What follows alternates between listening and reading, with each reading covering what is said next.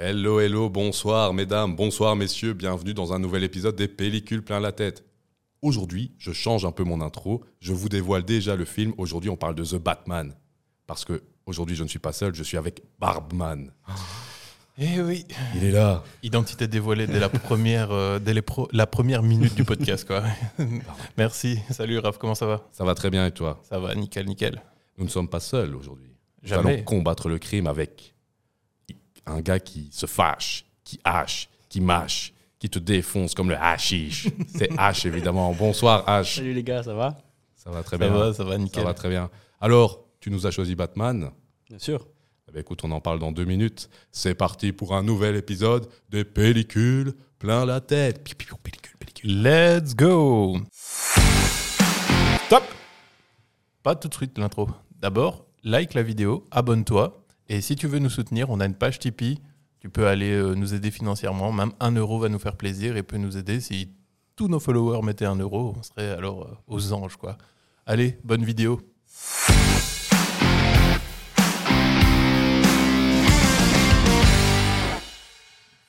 Alors, H, The Batman et toi, c'est une grande histoire d'amour Ouais, bien sûr. Depuis, depuis que je suis tout petit, Batman a toujours été, euh, été là. J'ai regardé d'abord les BD et tout ça, puis euh, les dessins animés.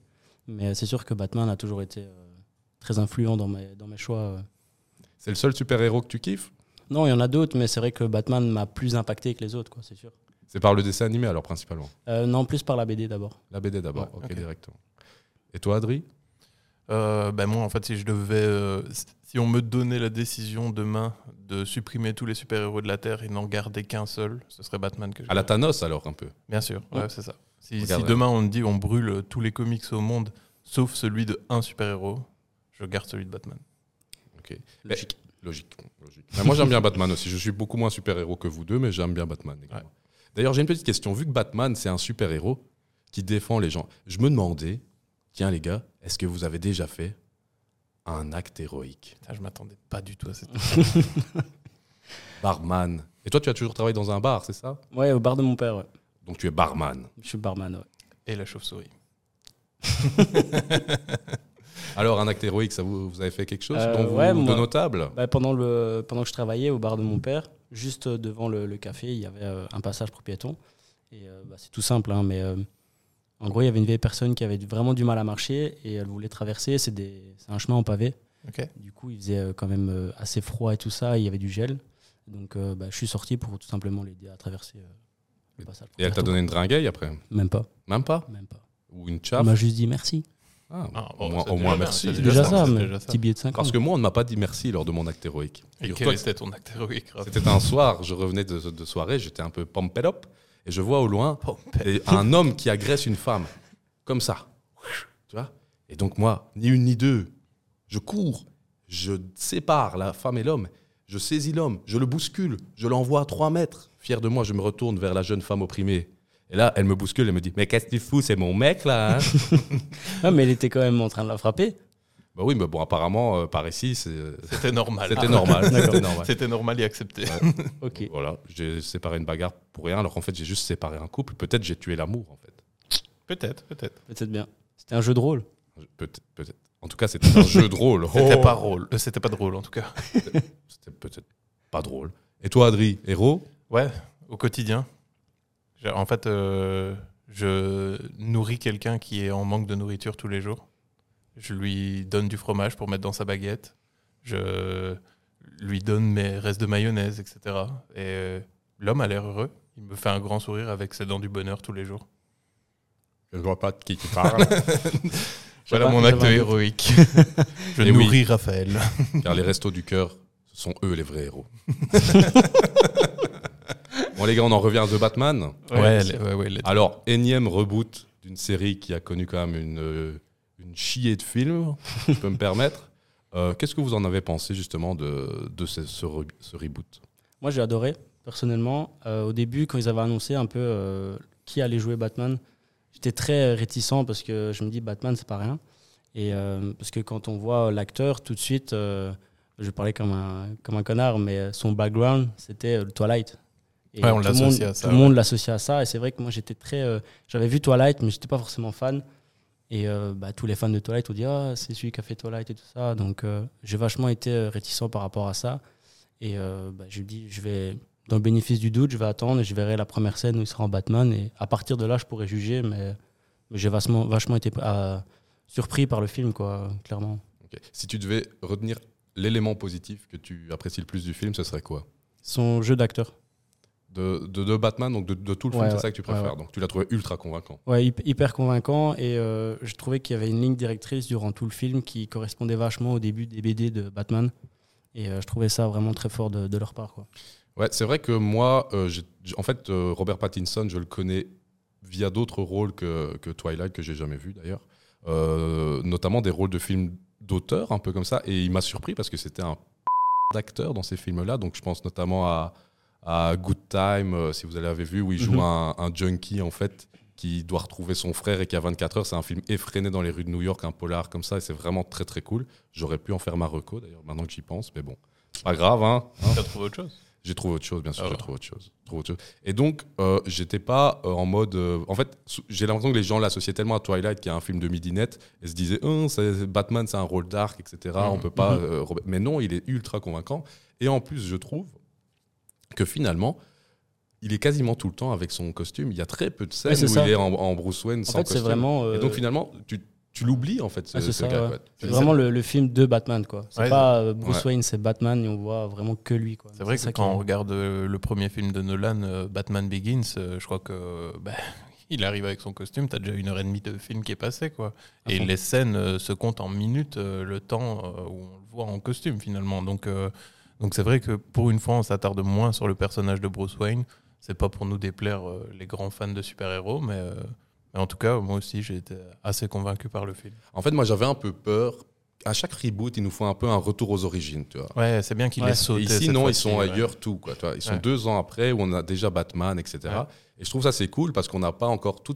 Il y a eu tellement de films sur Batman, tellement c'est un, un personnage qui appartient à la pop culture vraiment mythique qu'on n'avait pas envie de revoir ce mec qui se fait, dont les parents se font tuer dans Crime Alley, ça, ouais. qui tombe dans, dans la fosse à, à Purin. j'ai Mais, failli mais dire. je crois, je Non, crois pardon, que la c'est fausse à Purin, le, dans c'est la- le premier film où on ne voit pas cette scène. Parce que même dans Batman Ouais, v. Superman, Ouais, ouais. ils l'ont mise en intro du Ouais, film. Donc euh, c'est le premier film qui traite du sujet Batman où on n'aborde pas du tout cette scène. On l'aborde oralement vite fait avec Al- Alfred. Mais euh, on ne parle pas de cette scène concrètement avec le fameux collier de perles, Ouais. cette scène iconique. Quoi. Le collier de perles. Moi, j'ai va- j'ai vachement été euh, surpris parce que pour une fois, pour de vrai, je voyais euh, le Gotham. Que dans les autres films, j'avais pas l'impression qu'on mettait fort le point sur la ville, tu vois, que c'était plus Ouais. sur les acteurs. Et sur ce film-là, clairement, on voit vraiment les bas-fonds de Gotham et, et ils, vont, ils ont vraiment été chercher loin pour, euh, pour qu'on ressemble vraiment à une ville de. Mais on reparlera de la ville un peu plus tard. Ouais. moi aussi, ça m'a marqué. Mais je suis d'accord avec Hugo, mais je trouve qu'on se concentre quand même fort sur euh, Ah oui, oui, c'est sûr. trois spots, quoi. Genre le Ouais. haut d'un gratte-ciel euh, où il y a le bas-signal, le devant du bar euh, de l'iceberg de Mhm. l'iceberg Lang. Ah non, la tour et la Batcave. Et encore la Ouais, Batcave, on nous la on l'a montre deux fois deux minutes pour nous faire plaisir, quoi. Ouais, c'est vrai. C'est vrai, c'est vrai. Mais euh, moi, une autre réussite que je trouve du film, c'est comme toi, Hugo. En fait, j'ai lu quelques comics, sûrement pas autant que vous, mais dans les comics, il y avait toujours cette voix off de Batman qui était là, qui était euh, prépondérante, et je trouvais qu'il donnait vraiment la lourdeur au personnage, et on sentait tout le poids du rôle qu'il s'était donné, tu vois. Et le début du film, ici The Batman, je le trouvais génial avec cette voix off, etc. Et j'ai été un peu déçu qu'elle disparaisse pour ne revenir qu'à la fin, tu vois. Parce que je me dis, j'aurais aimé que tout le film soit comme ça. C'est vraiment dans l'ère des comics que j'ai lu Ouais. que j'ai apprécié, quoi. Donc petite déception à ce niveau-là, parce que je trouvais que le procédé était génial de, de ce Batman qui écrit dans son carnet, etc. Euh, je me rappelle, euh, je deviens un animal nocturne, Mhm. etc. Mais- je deviens un animal nocturne.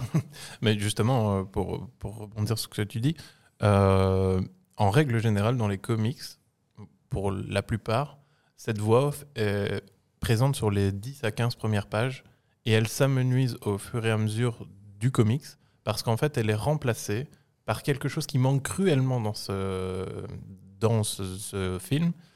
Ce sont les échanges avec Alfred. En règle générale, Batman n'est pas seul sur le terrain parce qu'il est toujours accompagné via son oreillette de Alfred qui euh, parfois le remet en question, qui euh, lui l'empêche de vouloir se sacrifier pour euh, les autres. Et je trouve que ici, par exemple, la, la relation entre Alfred et Batman est catastrophique. Je, n'ai jamais vu, euh, quand on voyait euh, ce qu'on a pu avoir avec Michael Caine et euh, Kristen Bale, où il y avait vraiment euh, un rapport de force entre eux deux qui était tellement intéressant, euh, aussi ce fameux euh, je vous l'avais bien dit, etc., qui construisait vraiment le personnage d'Alfred.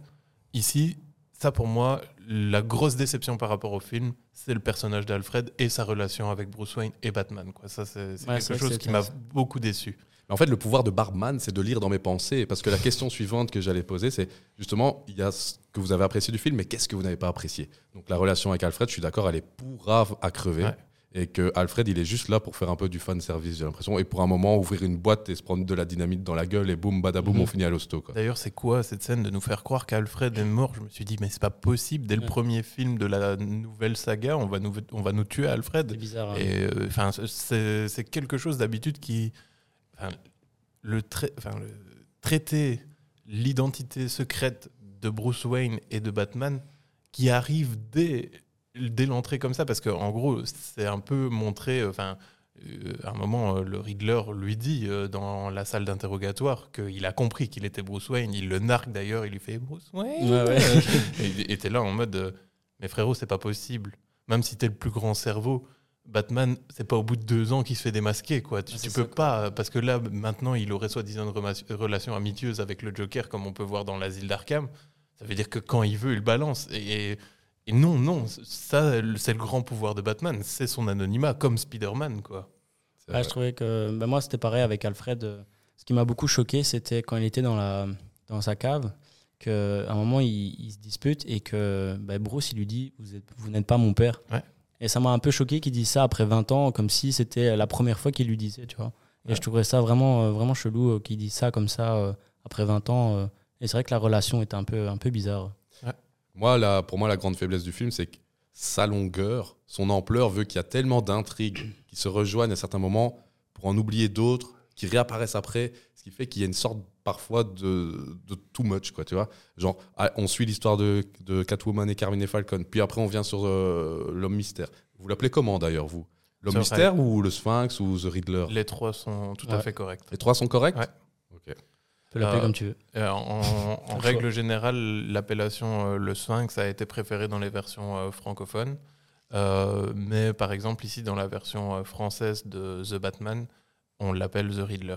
Et à aucun moment l'homme mystère, comme ça a pu être le cas de Jim Carrey dans le film euh, Batman and Robin. quoi. Mais moi, j'ai l'impression que quand j'étais petit, je l'appelais tout le temps l'homme mystère. Ouais, Mais dans- c'est vrai que dans les BD, on, on disait beaucoup l'homme mystère. ouais, ouais. Dit Ça, ça peut ça, même ouais. être sur euh, la couverture carrément. Ouais, l'homme mystère. Ouais, euh, ouais. ouais. Vous vous souvenez du clip de Black Eyed Peas, Where is the Love? Non ils sont dans la ville et ils posent à chaque fois des, euh, des genres de post-it, euh, des flyers avec un point d'interrogation comme ça. Dit Et moi, je me disais tout le temps, est-ce qu'à un moment, il va y avoir une apparition de Jim Carrey? Non, rien à voir en fait. Rien à voir. Vous avez copié honteusement Black Eyed Peas. Will I am. J'étais à l'œil, gamin. hein. Mais, du coup, moi, je vais répondre à ta première question. Je fais l'inverse, tu vois. Quand tu me demandes ce que j'ai adoré, euh, je te dis. en ce fait, que Barman. Barman le- il a un pouvoir, c'est qu'il rend tout confus comme ça. Je- je- Il mélange j'ai tout. j'ai le pouvoir de contradiction, ça c'est bien connu. On t'écoute, Adri. Mais donc, euh, moi, Pardon, par Barman. exemple, On t'écoute, Barman. par exemple, euh, ce que j'ai adoré dans le film et que je sais qui peut faire débat avec toi, parce que toi, tu as détesté cette scène. Et moi, c'est la scène de course-poursuite euh, en Batmobile. Et pour en avoir discuté en off, où toi, tu m'as dit que ce qui te gênait, c'était de ne pas avoir assez de plans où on voit les deux véhicules se suivre et qu'on se perd par rapport à la course-poursuite dans le découpage. Mais je vais, je vais rasu- résumer pour ceux qui nous, re- nous regardent ou nous écoutent. En fait, donc euh, cette séquence, tu vois très bien euh, Ouais, de ouais, la bien course sûr. poursuite avec euh, le- entre le pingouin et Batman. Moi, elle m'a dérouté parce qu'en fait, spatialement, je suis perdu. Je sais jamais où sont les deux, la- une voiture par rapport à l'autre. Et je me dis, ok, d'accord, c'est c'est des bien belles images, des bien belles cascades, etc. Mais je n'en sais rien. La tension, elle est évaporée par le fait qu'on ne voit, on ne voit jamais les deux voitures ensemble, Ah quasiment. ben, tu ça, justement, je suis pas d'accord avec toi. C'est- justement ce qui me fait adorer cette course-poursuite parce que, heureusement qu'on a eu cette discussion-là en, en amont. Euh, moi, ce qui me plaît dans cette course-poursuite, c'est justement d'être perdu l'un par rapport à l'autre. Et moi, ça me crée une tension. Ben, pour vous, tout vous dire, euh, c'est la première fois au cinéma que j'ai eu une réaction aussi euh, impressionnante et où ça m'a vraiment euh, coupé le souffle de suivre euh, cette course-poursuite. Et en vrai, je me suis dit, ça doit être parce qu'on l'a vu en Atmos, machin, le son, etc. Pour préparer l'émission, je l'ai regardé chez moi. J'ai eu, la ma- j'ai eu la même réaction. Du coup, sur moi, cette scène fonctionne à merveille. Ouais. Le fait de, tu vois, en gros, qu'ils soient perdus l'un par rapport à l'autre, j'ai l'impression que, en règle générale, quand on va regarder les Fast and Furious, etc., il y a toujours ce plan hélico qui va te montrer les véhicules se suivent, machin, etc. Et moi, bam, ça me coupe le truc parce que je me dis, ouais, bah, au final, de toute façon, euh, l'autre, il va arriver à s'échapper ou l'autre va réussir à le rattraper. Alors qu'ici, à tout moment, bah, genre euh, le gros climax où euh, le, le, le pingouin fait dé- dévier le camion et Mhm. machin, où on se dit, même si on n'est pas con, on comprend que Batman va le rattraper à ce moment-là, je trouve que c'est vraiment le moment où je fais wow et boum, il y a la scène qui se passe et après tout s'arrête avec un temps de repos et une scène iconique où on voit Batman à l'envers qui, qui est représenté euh, en forme de chauve-souris euh, que je trouve magnifique. quoi. C'est parce que t'aimes bien le tuning. euh, Je déteste ça, je déteste T'aimes bien les belles pipettes de pneus. Et Pip pour vous, White. prou- pour vous prouver que j'ai adoré cette scène, si vous regardez juste derrière Hugo, il y a la Batmobile de The Batman qui est Il y a la Batmobile. On l'entend ronronner. Mm. Ça, c'est euh, une Twingo, ça. Mais après, euh, on peut ne pas être d'accord sur ce point-là. Exactement, exactement, exactement. Euh, tu m'as perturbé de euh, me parler de toi. Donc, euh, Moi, je toi aussi. comprends, ton, je comprends ton point de vue, mais je pense que ce plan-là a été voulu pour qu'on se mette à la place du pingouin. Parce que clairement, si tu es dans la voiture du pingouin et que tu as le Batman dans ton dos, tu sais pas où il on, peut être. on est clairement dans le point de vue du pingouin parce que Mhm. les seuls plans voiture où on voit le conducteur, c'est le pingouin Ouais, d'ailleurs qui ouais. regarde dans ses rétros, etc. Et je- j'en conviens, il voulait que euh, la Bat- Batman soit comme une ombre en fait, qui soit euh, quasiment euh, euh, pas possible à semer quoi. Ouais. Qui revienne d'ailleurs le plan où la voiture passe dans le feu alors que juste avant le pingouin dit putain je l'ai eu, je t'ai eu, Ouais, je t'ai ouais. eu, je t'ai eu, je t'ai eu. Ben non en fait. Donc, mais je sais pas, il y a quelque chose qui m'a désorienté spatialement. Il y a un autre truc dont j'ai déjà parlé avec toi, Adrien, mais je le mentionne quand même à, à notre ami H, c'est qu'aussi, il y a énormément de plans où la caméra, elle est vraiment au niveau du pneu, comme Ouais. ça. Ce qui fait qu'on voit pas plus loin que le bout de la bagnole. Et alors là, on est encore plus perdu parce que ce plan, il, il peut arriver à n'importe quel moment. Tu sais Mhm. pas où t'es, Et en plus, il pleut et tout, tu n'arrives pas à te situer. Je comprends ton point de vue, mais pour moi, c'est un des meilleurs, euh, une des- C'est un des un- meilleurs passages. ouais. ouais. T'as kiffé la scène Ouais, aussi de fou. Ok, cool, cool, cool. Bah, écoutez, euh, on va reparler vite- très vite fait de Robert Pattinson. J'ai une petite question pour toi. Tu sais quelle était l'influence numéro un de Robert Pattinson pour créer son personnage de Bruce Wayne slash Batman? Son influence? Ouais, à ton avis, quand tu le vois physiquement, quand tu le vois dans sa façon de jouer, quand tu vois un peu son air euh, gothique, émo, etc. Parce Mhm. que ça, c'est vraiment quelque chose qu'avec le réalisateur Matt Reeves, ils ont recherché. Donc, c'est de créer un Batman qu'on n'avait jamais vu. quoi. C'est-à-dire qu'un Bruce Wayne aussi euh, taciturne, aussi euh, discret, etc., ça ne s'était jamais vu. Avant, Bruce Wayne, c'était toujours l'alter ego Mhm. qui avait une vie sociale, fou, qui, ouais. qui, euh, continuait l'œuvre de charité de son père, qui arrivait avec des bimbos, etc. Ouais. Ça, pas du tout. C'est le mec qui se terre ici. Vraiment, chez lui, il sort quasiment plus, à tel point que un des candidats maires là, euh, lui dit euh, il faut continuer votre Ouais. truc. Lui, non. Donc, à ton avis Ah, c'est une bonne question. Euh, bah, je pense que c'est un personnage qui est très dépressif et très. Euh, je, je te euh, donne un indice. Vas-y. C'est un, mu- un musicien très connu qui a fini par se suicider. Et qui a joué aussi dans un film. Pas du tout, non. Ah. Mais qui a vraiment marqué les- une génération. quoi. C'est un, un symbole du grunge. Je sais pas du tout. Moi non plus, Raphaël. Kurt Cobain. Kurt Cobain, Ah ouais c'est l'influence numéro un de Robert Pattinson dans. C'est vrai qu'il y a, on Il y a du Kurt Cobain, même- on le sent, hein, on quand- le sent, ouais. La première fois qu'on le voit avec le phare noir, Oui. Là, c'est un, Ouais, il c'est pourrait vrai que- être à la basse. Hein Je savais pas du tout. Franchement, bah, c'est lui. Voilà. Ok. Mais donc, euh, il y avait eu quelques petites polémiques aussi. Je sais pas si vous avez vu qu'en fait, le tournage a été un peu coupé par, euh, Le Covid. par le Covid. Ouais. Et en fait, le- Robert Pattinson avait pris énormément de muscles pour le film. Et quand il est revenu après Covid, Ouais, il ça. était un peu crevette comme ça. Et, euh, et donc, il y avait une petite polémique de certains plans qu'ils ont dû reshoot parce qu'il était plus assez musclé, donc il était plus raccord. C'est fou quand même parce que pour un film d'un tel budget, il devrait, même pendant le Covid, à garder sa. Sa- Ouais, mais à mon avis, c'est Ouais.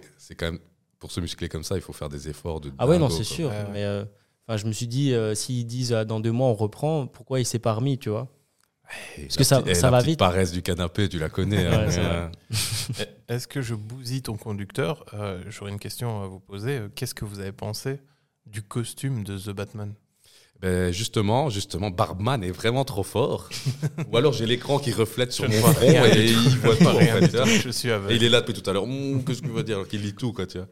Euh, ben, on peut parler du costume de Batman, euh, notamment du costume dans le film The Batman, mais aussi du costume de Batman par le passé. Ouais. Hein, donc, euh, qu'est-ce que tu as pensé du costume Moi, de The Batman? personnellement, j'ai adoré. Je trouvais qu'il était euh, vachement euh, cohérent par rapport euh, à l'idéologie euh, du, du film. Et je trouvais vraiment que ça collait bien au personnage. Et pour moi, c'est un des meilleurs costumes qu'on ait pu faire de Batman, clairement. Ouais, carrément. Ouais. Ah, Moi, il m'a dérouté. Ah ouais? Euh, Il m'a pas dégoûté, mais il m'a dérouté. Euh, Au tout début, euh, je je voulais pas l'accepter et en plus, je voulais pas non plus accepter la Batmobile qui ne ressemblait pas du Ouais, tout à une Batmobile, ouais. mais à un dragster. Enfin, je je, je l'acceptais pas du tout. Le film m'a convaincu, mais pour moi, ça n'est pas le, costume en tant que tel, parce que je ne retrouve ce costume-là dans aucun comics, au- autant que je puisse chercher. Comme le costume de The Dark Knight, je ne le retrouve dans aucun comics. Pour le moment, euh, je trouve que au final, le meilleur costume qui ressemble à ceux des comics, c'est celui de Ben Affleck. Pour moi, c'est le costume des comics. Ouais, c'est vrai. Il, il est fait à la perfection. Euh, ok, il est très critiquable sur beaucoup de points, mais je le trouve euh, comics accurate euh, à 100%. Ouais, c'est vrai. quoi. En fait, moi, euh, ce que je trouve dans, sympa dans le, dans le film, c'est qu'on voit qu'ils se sont mis autour d'une table avant même de faire le scénario et ils se sont dit si Gotham devait exister dans la vraie vie, à quoi ressemblerait ce monde, tu vois? Ouais.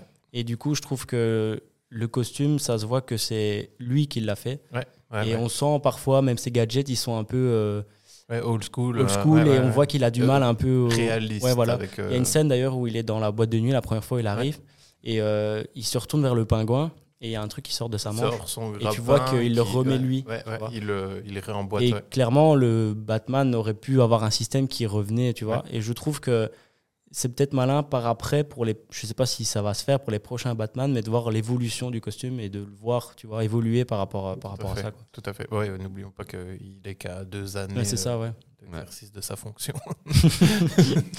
Il a eu un petit badge et tout. Ouais. Ah, Il a accès au chômage hein, maintenant. Ouais, D'ailleurs, il y a une théorie qui dit que ce film est en fait l'histoire euh, de Batman qui passe de policier à pompier. Policier à pompier. En, gros, au début, il est un peu enquêteur, il fait un peu sa vengeance, etc. Et à la fin, en fait, il se rend compte Ah. qu'il ne fait pas que ouais. pour lui, mais il le fait pour les autres. Et Ok, donc, d'accord. euh, il sauve la ville à la fin. ta, ta, ta, ta. Et d'ailleurs, je reviens là-dessus, il sauve la ville, ta, ta, ta, ta, ta. Et à la fin, on est d'accord que c'est totalement ab- aberrant. Attention, alerte spoiler, bou, bou, bou, bou, bou, bou. Mais à la fin, donc, on est d'accord que Gotham, de ce qu'on voit dans le film, ce ne sont que des buildings. Mhm. Pourquoi foutre la moitié de la ville dans la cuvette de la ville alors qu'il y a une inondation? Ouais, j'avoue. C'est vraiment le pire endroit où on peut foutre. Surtout qu'ils ont dit euh, c'est euh, le- le- l'endroit de euh, si jamais il y a un ouragan ou quoi. Oui, euh, c'est ça. Et alors, en fait, dès que les gens rentrent, ils font Ouais, enfin, c'est pas trop prévu pour une Oui. inondation. Je suis là, mais les, les gars, alors ne les mettez pas là. Il y a vraiment, à, Il y a à un 100 creux, mètres, il- vous traversez la rue, il y a un immeuble, À mettez-les tous là, quoi. C'est vraiment nul. J'avoue que c'était bizarre ça en vrai. Ah, c'est un truc qu'on accepte. c'est un truc oui, bien sûr, bien sûr. C'est quand même drôle. analyse tout, tu vois. Donc, euh, c'est vrai. Mais bon, moi, par rapport au costume. Je le trouvais euh, esthétiquement très beau. Euh, moi, il y a le côté. En fait, le truc, c'est que le film est ancré dans une sorte de réalisme comme ça, exactement comme les films de Christopher Nolan. Ouais. Mais par contre, il y a ce côté gadget que je trouve vraiment parfois abusé. Quoi. Genre quand il se met en mode écureuil là, pour, euh, pour, dé- pour descendre de l'immeuble et tout. Là. J'étais là. Abusé, mais vraiment beaucoup moins abusé que dans Et- n'importe ouais. quel autre Et film. attends, et la façon dont il, il- dont il- Knight par exemple. dont il se meut, euh, dont il bouge, quoi. Alors qu'en fait, euh, c'est bulletproof, tu vois. Donc tu Ouais, te dis, ouais, ouais. comment c'est possible de ce genre de truc Et par ça. contre, là, c'est vrai que c'est invincible. Quoi. Ouais. Tu peux lui tirer à balle comme tu veux, que- tout ce que tu veux, et rien du tout. Quoi. Mais quand il fait l'écureuil, là, tu veux de la chute qui se tape. Ouais, fond, Ouais, mais il se ramasse, euh, Ouais, il il, se se ramasse. tape le pont. Il se euh, tape il- le Mais ça, et- pont. personnellement, moi je suis mort. hein. moi, moi j'ai même pas besoin de monter les escaliers, je suis déjà Moi, tu sais mort. quoi, hein. je, je monte, je monte en haut de la tour comme ça, je regarde en bas, je vais vers les flics. Le pire, c'est qu'il se relève, il fait oh, un Oui. peu à la Ouais. Toby Maguire, Oui. oh my back, my back. Et après, Il se casse. vraiment, scène d'après, il est debout tout droit Ouais, face à Catwoman. Je suis là en mode Mais c'est tout vrai va que bien en fait. on ressent pas les, aussi bien genre les impacts de balles et tout qui Ouais. se mangent, on Et les ressent pas. C'est bizarre parce que je trouve qu'au début du film, quand il y a la fight avec les faces de craie, là, tu vois, Ouais. eh ben, je trouve qu'on ressent un peu Ouais, la, lourdeur et ouais. tout ça, Ouais, et ça disparaît complètement. J'ai pas ça compris disparaît ça, ouais. complètement. Et il s'en ramasse quelques-uns là, Ouais, à ce ouais, moment-là. ouais, parce de qu'il fou. part, Et il ça, va et un ça peu. va tellement bien avec la voix off et ce qu'on disait, que le mec il est en, plein doute, etc. euh, c'est l'année 2 et pourtant il y a toujours autant de crimes, etc. Mais, donc, euh, est-ce que vous vous rappelez un peu, donc on rétropédale sur les costumes, est-ce que vous vous rappelez le tout premier costume donc, du film de 1966 Bien qui sûr. était en fait un, un slibard, quoi. Ouais. C'était le, le- le costume gris, non Ouais, le costume- gris et bleu, bleu, bleu, euh, gris. Euh, le costume d'Adam West, Ouais, euh, ma- magnifique. D'ailleurs, c'est le costume que maintenant, quand tu vas chercher un costume chez, euh, au, même au Carrefour, tu vas tomber sur ce costume-là en plastoc. quoi. Ouais. Mais, c'est- mais bon, c'est d'ailleurs que- trop marrant parce qu'Adam West, donc l'acteur de, de ce film-là, il est tout maigrichon, etc. Ouais, ouais, quoi, ouais, tu vois. ouais. Et il court Il toujours flotte, un peu il comme flotte un peu dedans. il aussi. court un peu Ouais. comme, euh, comme Benny Hill, tu vois. Et ce qui était assez comique, c'est que la cape était excessivement courte. Mais Du ouais, coup, elle volait bizarre. au vent de manière assez bizarre. Et alors, pour euh, accentuer les traits du visage de Batman, ils ont dessiné sur le masque des sourcils euh, en blanc comme ça. Enfin, c'était ça. catastrophique, mais sans ça, euh, Ouais. on n'aurait pas vécu la suite. Quoi. Le Mais, budget, c'était 12 euros.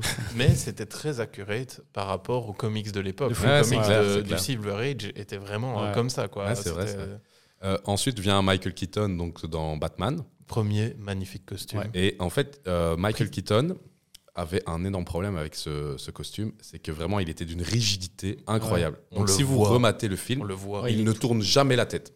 Et quand il regarde quelqu'un, c'est les yeux qui bougent, Ouais. ou alors c'est tout le buste comme Mais ça. il y a quelques scènes où, euh, genre, il se fait appeler et vraiment il tourne tout Il- son il, se- buste. il se voit ça. et, et Ouais. alors, euh, et alors euh, ça, il est vraiment bloqué. Et le costume, malgré le succès du film, le costume était tel, un tel poids pour lui qu'il a hésité à faire le 2. Tu vois. Ah ouais, ouais. il a fou, hésité à Mais faire ils le l'ont 2. rendu plus souple dans le 2. Euh, j- donc il a exigé qu'on rende le costume plus souple Ah, il pour qu'il exigé, puisse même. bouger. Donc il a exigé qu'il y ait beaucoup moins de scènes où il porte le costume. Donc si vous regardez euh, le Batman, le défi, il y a beaucoup moins de scènes où il est en costume par rapport au 1, j'entends. Ensuite, il, y a, il avait tellement mal aux pieds qu'il a demandé que sous le cuir soient incorporés des Air Jordan. Donc il y avait des Air Jordan sous les pieds comme ça. Et aussi, il a demandé qu'il n'y avait pas dans le 1 et que ça lui pesait à mort, il a demandé une braguette parce qu'il pouvait pas pisser dans le premier. il, était, il était obligé de, de- de soit te pisser dessus, soit d'attendre toute la journée. Quoi. Et Donc, 30 une ans après, Vecna n'a toujours pas de braguette.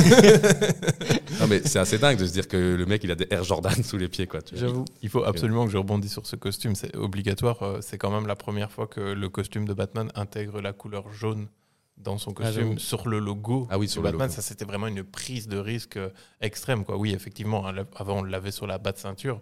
Mais là, de l'intégrer sur le logo, c'était quand même une prise de risque. hein, parce que Batman était considéré comme un personnage assez dark. Quoique avec les avec- Oui. en 1960, mais, euh, mais ça a pu désorienter à l'époque certaines Mhm. personnes, ça c'est sûr et Mais certain. c'est euh, c'est là où il y avait l'affiche euh, avec l'insigne un peu en chrome. comme L'affiche ça. est uniquement Elle- ça, c'est le logo de Le Batman logo, ouais. qui sort même un peu de l'affiche tellement. Ouais, c'est très euh, iconique. quoi. Elle est incroyable ouais. cette affiche. hein. Franchement. Ensuite viennent les films de Joel Schumacher, où là, en fait, ils, ils font Batman avec beaucoup plus de muscles et, and nipples. et des tétons. Ils font des tétons sur le truc de Mais Batman. j'avoue, c'est chaud. Tout le monde est tombé de sa chaise. quoi. Uniquement dans le deuxième. Dans le C'est premier, ah. il n'y a pas, mais ouais il y a déjà une belle moulure du cul dans le Ouais, premier, ouais, il y a- ça c'est sûr. En fait, le truc, c'est assez fou à quel point les, les abdos sont taillés et tout ça. Tu C'est Yves Saint-Laurent qui a fait les costumes. Est-ce que vous vous souvenez de, de cette scène d'intro où ils, ils sont en train de s'habiller tous les deux Ah et il y a oui. même des focus sur ce genre oui, de- oui. sur son cul, sur son paquet, il y a eu des, etc., il y a eu quoi. des C'est- mèmes là-dessus où tu avais un bruit de cuir qui Ah. faisait. C'était trop marrant. Ouais, c'est clair. Et puis après, donc euh, viennent ceux de Nolan où là on est parti vraiment sur du noir. Ouais. Vraiment Ouais. du noir, quoi. Donc euh, vraiment dans l'idée de rendre le, le truc le plus réaliste possible noir. Puis vient euh, Ben Affleck qui, je trouve aussi, est le costume qui re- correspond le plus aux comics. Je trouve. Je trouve vraiment. Donc, euh, à part ça, moi, je trouve que tous les, tous les mêmes avec les, les tétons, euh, ils sont quand même bien. Ah Les- oui, oui, les costumes ils ont toujours bien, été bien. Ils ont toujours été bien. Et d'ailleurs, dans les costumes de Nolan, pour revenir de ce- sur ceux-là, celui de Begins est plus un costume de Batman que l'autre est un costume de Power, Power Rangers Batman, quoi, finalement. Au, au final, c'est un- c'est une tenue de motard, quoi, avec Ouais, deux, avec deux, deux oreilles, ouais. mais c'est une tenue de motard, son truc. Ah, ça va. Euh, euh, parlons toujours costume. Donc le costume de Catwoman aussi également, qui, euh, qui va ravir à Zoé Kravitz, que je trouve très très bien dans le rôle de, de Catwoman. Tout à fait. Euh, apparemment, elle, avait, elle faisait toutes ses cascades elle-même, etc. Euh, elle avait commencé à faire un, un truc d'action et personne ne la voyait. J'ai oublié le nom, mais c'était une série sur Netflix. Et donc, c'est là qu'elle s'est fait repérer par Matt Reeves, en fait, le réalisateur du, du film. Et elle, en fait, elle, elle réussissait à rentrer dans sa tenue. Par contre, euh, je ne sais pas si vous vous souvenez de Michelle Pfeiffer dans le Batman. Bien sûr, euh, bien sûr. c'est- C'est dans lequel, euh, Catwoman? De Batman Returns, Batman Batman, le défi. Batman euh, le défi. En fait, elle, la tenue était tellement moulante qu'elle devait rentrer et puis il venait avec un compresseur d'air pour aspirer Wow. tout l'air pour que ça lui resserre tous les trucs. C'est ça. C'est un truc de dingue. hein. Elle dormait avec. Ouais, elle devait être tellement mal mise. Et ça, même euh, transpiration. Ça et doit tout. sentir. À mon avis, il devait y avoir Les un femmes ne litre il transpirent pas. Ouais, mais là, Les frérot, femmes ne pas. Et d'ailleurs, euh, ane- anecdote sur ce costume, euh, ses talons étaient rétractables. Ah ouais. Donc lorsque elle ou la cascadeuse faisait des, des pirouettes, etc., les talons se rangeaient en dessous Wow. des, des bottines à chaque fois. Ouais, pour euh, faciliter la chose. Exactement, c'est ça. Mais euh, on a eu trois Catwoman, si euh, mes souvenirs sont bons, parce qu'il y a aussi Anna Tout qui fait. a un rôle beaucoup plus anecdotique, je trouve, dans, Mhm. le, dans les Nolan, euh, qui est, mais qui était malgré tout convaincante. euh, Zo- Zoé Kravitz est la, plus, euh, est la plus convaincante et la plus accurate au niveau des comics parce que c'est normalement une fille qui vit à la rue, qui est proche de tout ce qui est prostitution, etc. Ouais. Et elle est vraiment euh, très proche de ce qui se fait actuellement dans les comics. hein. Pour moi, c'est une Mhm. vraie copie, un vrai copier-coller. quoi. Elle est nickel pour moi. mais tant qu'on est sur les costumes et sur les maquillages, bon, on peut parler un peu du pingouin. Oh, Oh, le pingouin. Euh, donc, euh, ça a moi, je, heure. je hein. l'ai trouvé assez incroyable. Et tu sais que quand j'ai vu le film, je ne savais pas que c'était Colin Farrell, et c'est Adrien qui me l'a dit. Bah, après coup. Après coup. On me l'avait dit aussi, et c'est vrai que je, je savais pas du tout. Ça m'avait, euh, enfin, ça m'avait trigger en fait. Euh, Je voyais les, les photos, je dis c'est pas possible. Il a pris du Ouais, poids ouais. parce qu'on voit vraiment rien au niveau des prothèses et euh, pour avoir regardé un peu le, le behind the scene euh, dans les bonus du DVD, euh, c'est- affolant le travail qu'il y a j'avoue dessus et que- le nombre de prothèses qui viennent se mettre et t'as aucune jonction et même, euh, enfin, ça perturbait euh, Colin Farrell lui-même si je dis pas de bêtises. Ouais, ouais, hein. ouais. il était, il, il jou- il jouait avec le miroir en mode waouh, je me reconnais Il pas. y, a juste un, il y a juste un truc où il a dit non, c'est que Matt Reeves lui a dit ce serait bien que tu prennes un peu de poids. Il a dit non, donc il a un fat suit. Ah ouais, Donc ouais. c'est Ah les ouais. trucs qui rendent gros, là, tu vois, ouais. le- un peu les trucs de sumo, mais en, en mieux fait. Quoi. Ceci dit, on a vu que pour sa calvasse, ils ont dû Oui. raser. hein. Il n'y a, pas de- il y a pas de Il a- il a prothèse dû, il a chauve. dû hein. pleurer, je crois. Là. Ah ouais, ils l'ont rasé. Et euh, par rapport au look du, du Riddler, qui est quand même très différent de Jim Carrey et son côté cartoon, donc euh, qu'est-ce que vous pensez? C'était vraiment à suis pas l'arrache. Je suis pas convaincu non plus. Non Si on, s'ils veulent suivre un peu comme ils ont fait euh, dans les BD, dans l'histoire, euh, le costume de Riddler sur les BD, il est, pff, il est incroyable. Pour moi, il est incroyable. C'est vrai que- que sur le film, dans le film, on le ressent pas assez. Est-ce que tu trouves pas que ça, ça colle un peu à l'aspect réaliste que le film veut donner euh, Oui. à Gotham, etc. Quoi? Je suis d'accord, mais là, vraiment, c'est trop loin. C'est trop loin. Et, et je trouve qu'il n'y a même pas de rappel exact de. Tu vois, l'homme mystère, de base, c'est l'homme mystère parce qu'il se cache derrière, euh, derrière des données, etc. Mais pas son visage. Il, il le cache pas comme ça avec un énorme Ouais, c'est ça, masque. ouais. Il le cache, euh, le cache avec un loup, mais il le cache pas complètement. Parce qu'en gros, il, il rit de Batman. Il, il- il Mhm. se croit surpuissant. Et là, je trouve que vraiment la cagoule, machin et tout. Il faisait le, Clodo le, un le peu. hein. plastique fond, et ouais. tout. Ouais, c'est ça, c'est ça. A- Après, il- le costume est très bien réussi, mais je le trouve pas. euh, il est pas recherché, je trouve. Il n'y a pas de. Si, mais je le trouve pas adapté au, Ouais. au- au personnage classieux habituellement de l'homme Mhm. mystère, quoi. Il n'y a aucun rappel du point d'interrogation en plus. hein, Si. je pense. Si Si, si, sur, Sur sa la- veste, sur la t'as poche, le tag, ouais. euh, le fameux tag avec euh, le genre de cible avec le point d'interrogation dedans. quoi. Ok, je me rappelais plus. Ben, c'est bien qu'on parle des méchants parce que, messieurs, en fait, euh, H, dans cette émission, on a une tradition, c'est qu'on joue à des jeux débiles. Et donc là, on va jouer à un jeu débile. c'est parti. Alors, je dois rendons à César ce qui appartient à César. Cette idée de jeu m'a été soufflée par Barbman. On va le tenir en un. Ouais. Euh, donc, je t'explique le concept. Euh, premièrement, comme d'habitude, vous jouez en équipe. hein. Bien sûr. Donc, je vais vous citer, euh, en fait, dans les comics et dans les films Batman, il y a eu énorme et de la série Batman, la vieille série, il y a eu énormément de méchants qui étaient complètement what the fuck et beaucoup moins connus que les fameux double face, Joker, etc. Ok. Et il y a des trucs qui sont allés chercher très très loin. Et donc, ce que je vais faire, c'est que je vais vous donner le nom d'un méchant, une description. Vous allez me dire si ce méchant est vraiment dans Batman ou pas. En sachant qu'il y en a sympa. certains, évidemment, que j'ai inventés, inventé. que j'ai volés à d'autres univers. Peut-être que je les ai tous inventés. Tous à Est-ce que tu peux laisser juste un tout petit temps de réflexion entre le temps où tu donnes le nom et la description? Euh, je vais donner le nom, puis j'ai une petite description, et puis après vous pouvez réfléchir comment est-ce que vous voulez qu'on procède? Non, mais moi je te dis, tu donnes le nom, Comme ça, nous, histoire on- que si jamais on l'a vraiment spot Oui, voilà, direct, euh, on te grille la description et après tu nous donnes la description. Ok. Comme tu vous nous voulez. laisses un, un temps de vraiment Comme juste vous de voulez. réflexion. Quoi. Ok. Mais euh, ok. Donc, de, de concert, hein, messieurs. Oui, oui, tout à Euh, fait. aussi, euh, je sais pas si tu as remarqué euh, dans les, C'est moi qui ai. dans les derniers épisodes, en fait, on a, à part euh, Tiffany, euh, qui- qu'on a eu pour le podcast de janvier, on a vraiment eu des invités nuls, nuls, Nuls. nuls. Ah oui. Donc maintenant, on a décidé de mettre un peu dans le jeu. Ah, tu Si- mets. euh, Si tu as moins de. Enfin, si tu as. attends, je vais te dire, il y en a combien? Il y en a 7. Si tu as moins de 4 bonnes réponses sur 7, tu nous dois 50 balles. Sur- direct sur le Tipeee. Vous êtes prévenus. ok, les gars, on y va? Ouais, let's go. Allez. Le premier s'appelle The Eraser. L'effaceur. Oula. Vous voulez la description, messieurs? Ouais, tu peux y aller. Un méchant avec une tête de crayon avec gomme et qui efface les cases de BD. Il découvre l'identité de Batman.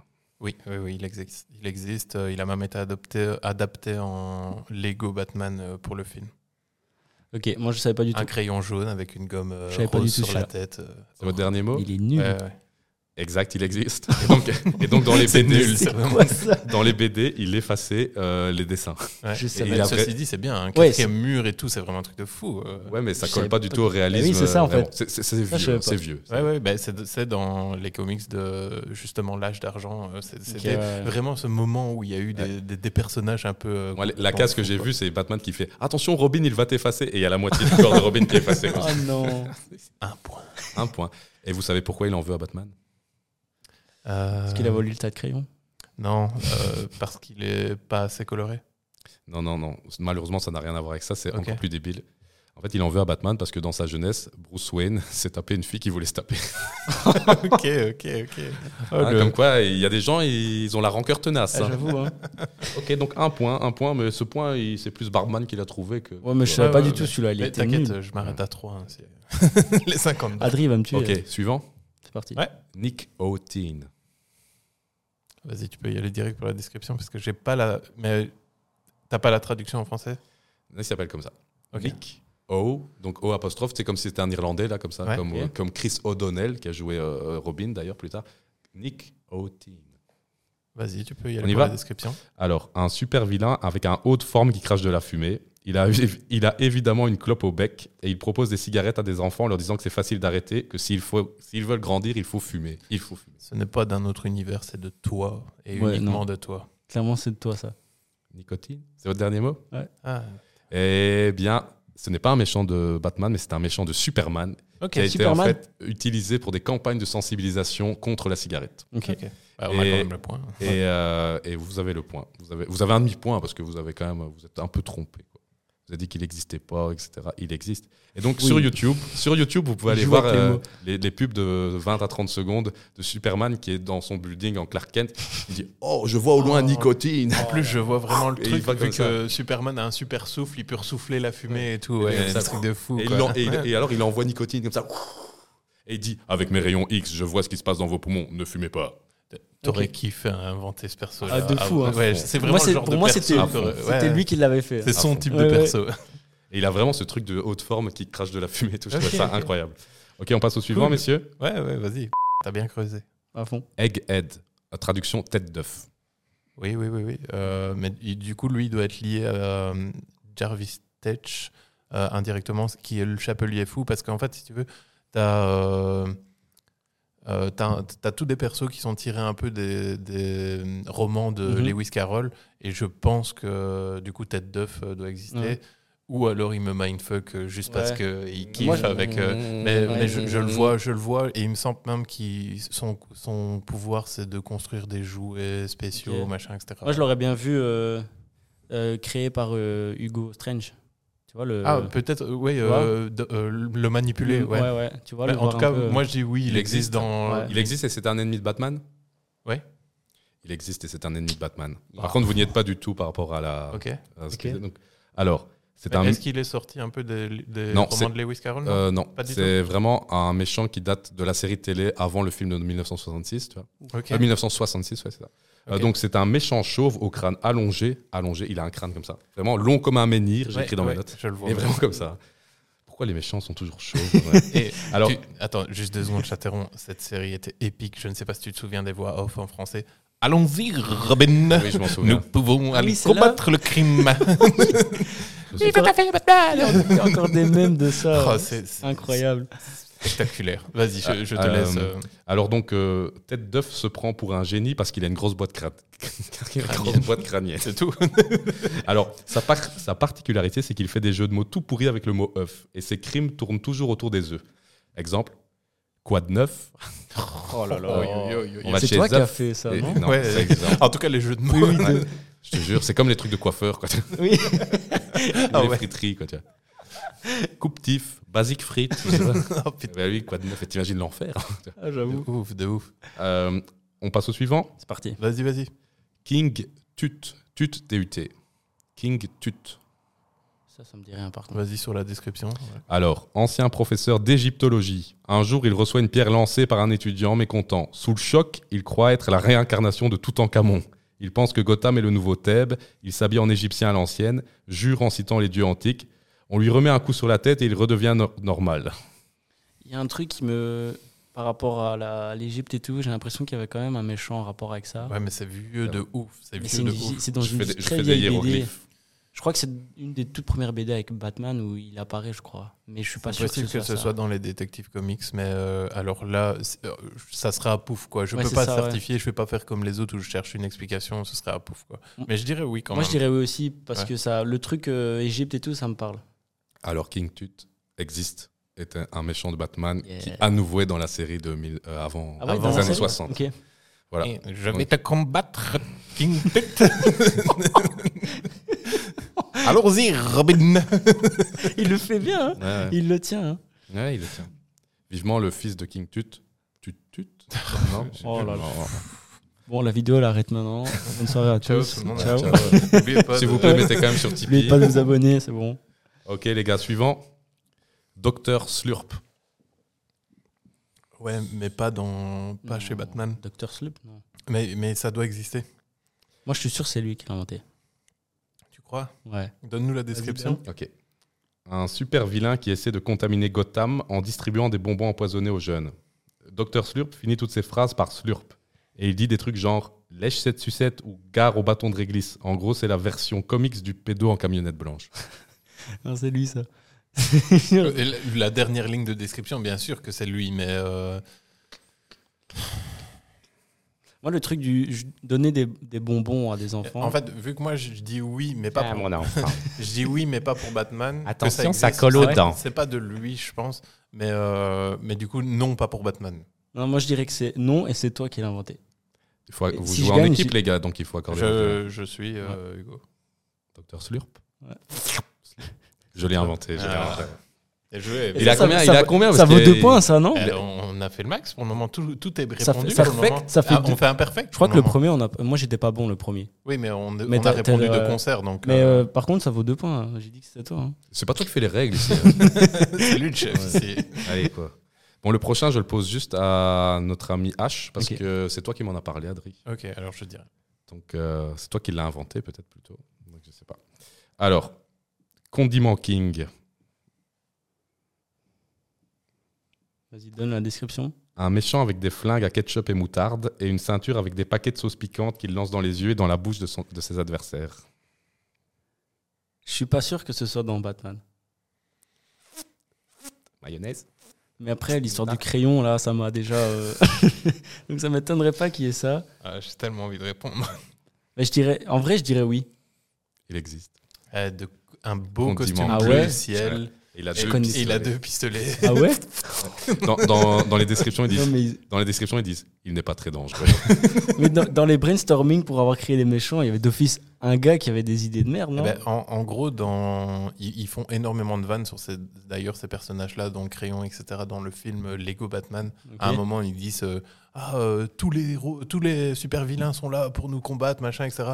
Même et là, ils te citent euh, Ah, ok. une pléthore de, de super ça, vilains oui. éclatés, quoi. Donc, euh, Ok, les gars, c'est déjà le dernier de ce jeu grandiose. Putain, il y a peut-être Est-ce moyen qu'on qu'on serait, fasse un est-ce qu'on Ouais, serait ouais, si on fait un perfect. Là. plouf. Perfect. Dis, Ok. quoi?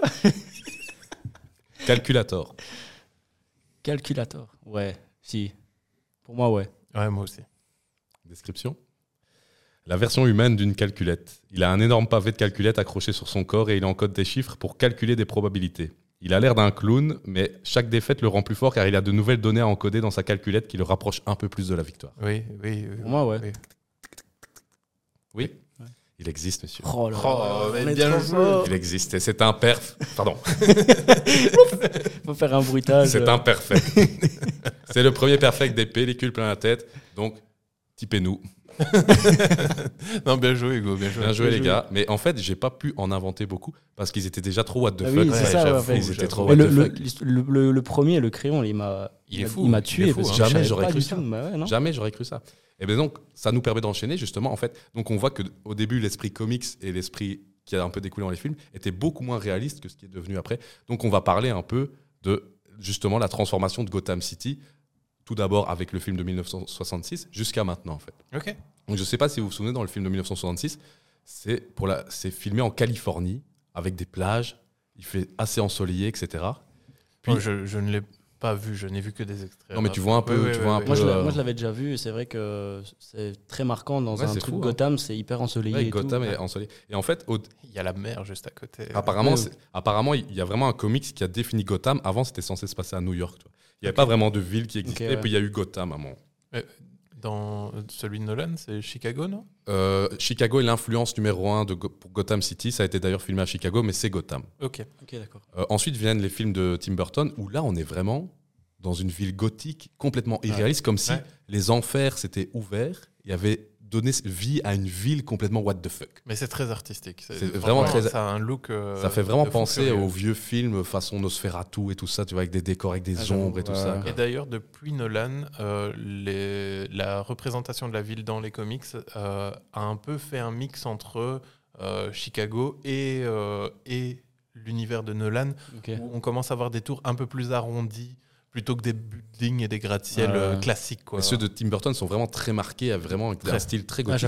et puis arrive Joel Schumacher, où lui, en fait, le gothique, il garde le gothique de, de, de Tim Burton, mais il ajoute une touche rococo slash mauvais goût. Je sais pas si vous vous rappelez goût, qui est très Ouais, euh, de que- l'énorme statue quand il y a la course poursuite Ouais. avec le Mr Freeze et tout ça. C'est moi qui t'ai montré cette scène. Ouais. On, est- on devenait fou tellement. C'est vraiment de très mauvais goût. Franchement, Joel Schumacher, c'est vraiment de très mauvais goût. Puis arrive Christopher Nolan, donc comme on l'a dit, qui a vraiment voulu ancrer le personnage dans un réalisme de tous les jours. Ouais, de fou. Hein, donc, euh, so- et donc ça s'est vu dans, dans la ville, qui donc est basée sur Chicago.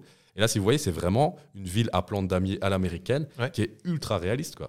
Ouais, ouais, ouais, avec, euh, avec même euh, la partie souterraine au niveau des, des, des, des routes, etc., Ouais, qui, sont assez euh, bien foutues. Mais rappelez-vous, par exemple, dans The Dark Knight, là, euh, c'est vraiment le début, quand le, le Joker va faire péter les hôpitaux, etc. Ouais, ouais, c'est ouais. pas le début. Mais c'est vraiment une ville, tu te dis, ouais, je- là, je suis aux États-Unis. tu vois. C'est vraiment très marqué, tu te dis, je suis aux États-Unis. Tout à fait. Puis après, euh, dans Batman euh, versus Superman, Ils ont rapproché énormément Gotham de Metropolis, qui fou, sont ouais. euh, à une euh, kilomètres distance. métro, euh, oui, limite, en fait, il y a une baie, enfin, d'eau, enfin, je sais pas comment on appelle ça, entre les deux, mais c'est un peu comme si c'était, euh, oh, je vais dire des bêtises, New York et euh, qu'est-ce qu'il y a juste à côté de New York? Qu'est-ce qu'il y a juste à côté de New York? Boston? Ouais, par exemple, quoi. Ça, C'est c'est vraiment Ah, euh, j'avoue, très, ouais. très, très proche. Par un quoi. seul pont, limite, Ouais, ça c'est les ça. sépare. C'est ça. C'est vrai que je trouvais ça bizarre aussi que ce soit aussi proche et. euh, Parce que vraiment, à un moment, euh, enfin, je sais qu'ils sont en haut d'une tour et ils voient euh, Oui, limite, euh, ils- au loin euh, Gotham. ils Quoi. se font, ils se font signe euh, entre deux comme ça. Ouais, ouais, genre, il y a- Bizarre. il y, a- il y a- il y a 10 bornes entre les deux. C'est Ouais. ça, c'est ça.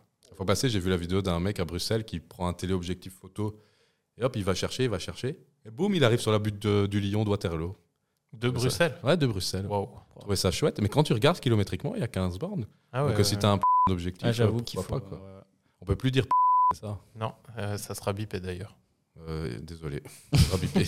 Encore du taf, quoi. 48 minutes. Merci Raphaël. Oupsie.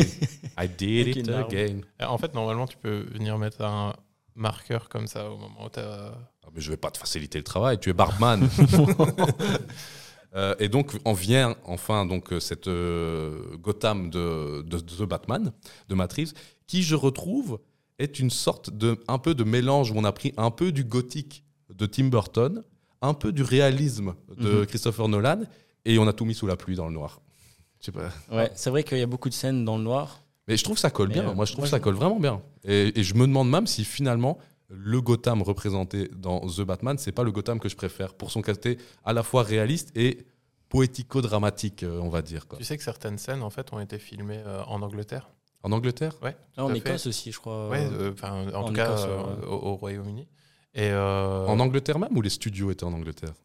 Non, non, il, il y a en en- extérieur, en- par euh. exemple euh, là où ils font euh, la veillée funéraire, Ouais. euh, l'extérieur, c'est euh, en Angleterre parce qu'en fait on peut voir un arrêt de bus euh, qui Ah est oui, c'est ça, oui, j'avais spécifique vu, euh, de, de l'Angleterre en fait. Ouais, mais je, je pense que j'avais une anecdote justement sur des scènes qui avaient été tournées à Glasgow. Peut-être que je retrouverai tout à l'heure. c'est tout à fait possible. Mais, mais du coup, euh, pour revenir sur cette, euh, cette Gotham de The Batman, euh, je trouve que en plus de l'esthétisme de la ville, il y a un énorme travail qui a été fait au niveau de la lumière pour euh, rendre Ouais, les rues certains néons, certaines obscurités et à certains moments les levées de soleil avec les discussions avec Catwoman qui sont magnifiques. euh, ça, Ils sont numériques, non? Je pense qu'ils le sont parce que déjà tenir euh, des scènes aussi longues, euh, mais Ouais, en tout cas, ils rendent particulièrement bien, je trouve, euh, dans, dans cette discussion. Ouais, et puis c'est un peu le truc, c'est à la fois le soleil se lève sur un éventuel renouveau, mais en même temps se couche sur une civilisation en déclin. C'est ce- un peu cet entre-deux. quoi. Et puis le moment où le soleil se lève et où on est encore un peu des silhouettes, ce moment qu'on appelle entre chien et loup, où on ne sait pas distinguer un chien d'un loup, un gentil d'un méchant. Quoi. Ouais, Ouais, c'est vrai. c'est vrai. Putain, ça en vrai. devient intellectuel ici. Ouais, je suis ouais. vraiment fier de nous. Heureusement que j'ai dit trois fois un gros mot avant et que j'ai mimé le perfect, parce que sinon, on s'y retrouverait pas. Quoi. Non, ne moi, c'est comme je disais, c'est la première fois que je vois Gotham vraiment comme euh, il doit être par rapport aux Ouais. autres. Dark Knight, c'est vrai qu'on voit pas mal, mais je trouvais que ici, je, vou- je voulais vraiment voir euh, ce côté, euh, les bas-fonds de, Gotham avec la boîte de nuit et tout. Après, c'est vrai qu'il y a beaucoup de plans où on revoit, c'est au même endroit. Ouais. Mais je trouve que c'est des plans très caractéristiques de, de, de Gotham et j'ai vraiment kiffé. euh, Il fait pas bon vivre, hein, Gotham. hein. Non. Il pas. Il manque cruellement quelque chose et ça fait plusieurs films que pour moi il le manque. C'est un visuel euh, concret sur euh, Ouais. l'asile d'Arkham. Ouais, Ça, moi, que- il me le manque. Après, ici, je comprends. Ils n'ont pas voulu le griller pour le garder pour les prochains films, pour ne pas être bloqué avec un look particulier. Mais je vous avoue que depuis euh, Batman Begins, où on a eu un très léger visuel de Arkham, ben, je me souviens. En fait, on n'a pas encore eu de film qui a traité le, le visuel d'Arkham. C'est bizarre parce qu'en si, plus, il y a hein. Scarecrow. Enfin, dans- c'est une série.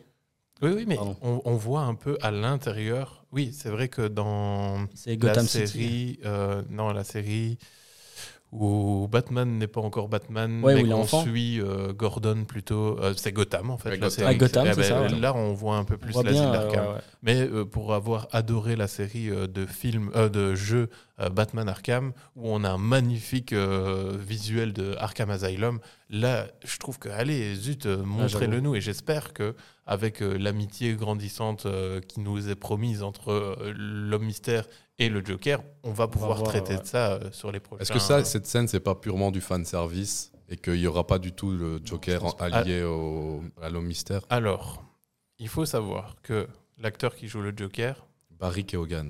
voilà, euh, devait apparaître dans énormément de scènes dans le film. Pas en tant que Joker. Donc, euh, il y a énormément de scènes où il est en tant que policier euh, dans le film. Toutes ces scènes ont été coupées, bien entendu. Il y a cette scène qu'on a pu voir sortir euh, un mois et demi après le film euh, au cinéma de la discussion entre Batman et le Joker euh, lors de l'interrogatoire. On peut voir un look de Joker qui, moi, m'a fait frissonner. Incroyable. Ah, je- je- Incroyable. Je, n'attends que de le voir. Je suis, fou. euh, je suis ravi. Mais à nouveau, et- quand et tu vois conquis. le travail qu'ils ont fait sur le pingouin, tu peux te dire qu'il va avoir une Ah gueule oui. forcément C'est incroyable. fou, c'est fou. Et même là, ils ont réussi à travailler avec la lumière pour nous le dé- la, la lumière et la zone de netteté de caméra pour nous le dévoiler sans nous le dévoiler, ce qui va pouvoir permettre encore de travailler le, le look pour le prochain film sans que ce soit déroutant, Ouais. quoi. Je crois, je Et- crois vraiment que c'est un jeu d'optique comme ça qu'ils font sûr. avec euh, des objectifs spéciaux. Mais, mais ce qui est bizarre d'ailleurs, c'est que il, en fait, à chaque fois qu'il parle, la netteté est sur Batman et pas sur lui.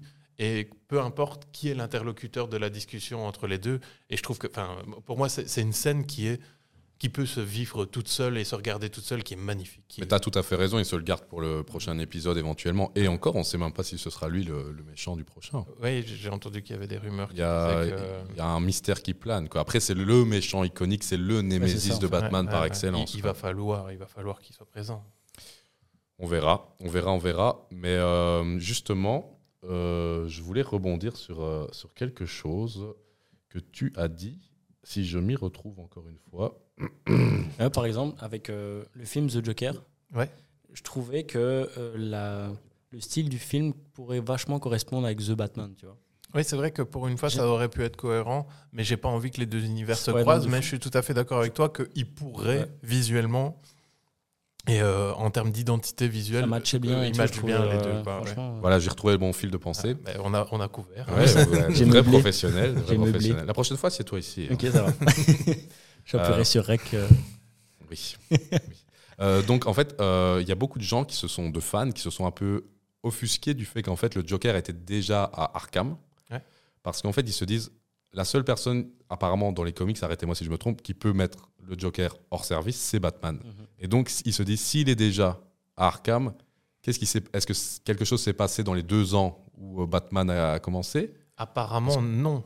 Si, je- Ouais, si c'est on ça. tient compte de ce qui a été tourné Ouais. de base, en gros, ça aurait dû arriver pendant euh, le film, mais en off. Et je pense justement que l'arc de base pour le film 2, c'était de revivre un peu les événements du 1, mais sous l'angle d'autres personnages, je pense. hein. Là, là, ce ne sont que des, que des suppositions au vu de ce qui avait été tourné de base. Après, peut-être que, vu qu'ils ont cuté, ils vont pas du tout prendre en compte ça. Mais moi, je pense que il devenait le Joker et sous suite à sa transformation en Joker, il l'avait directement enfermé pour euh, le canaliser parce que il, était devenu fou. Quoi. Mais comment? Ouais. Pour une fois, on ne le sait pas.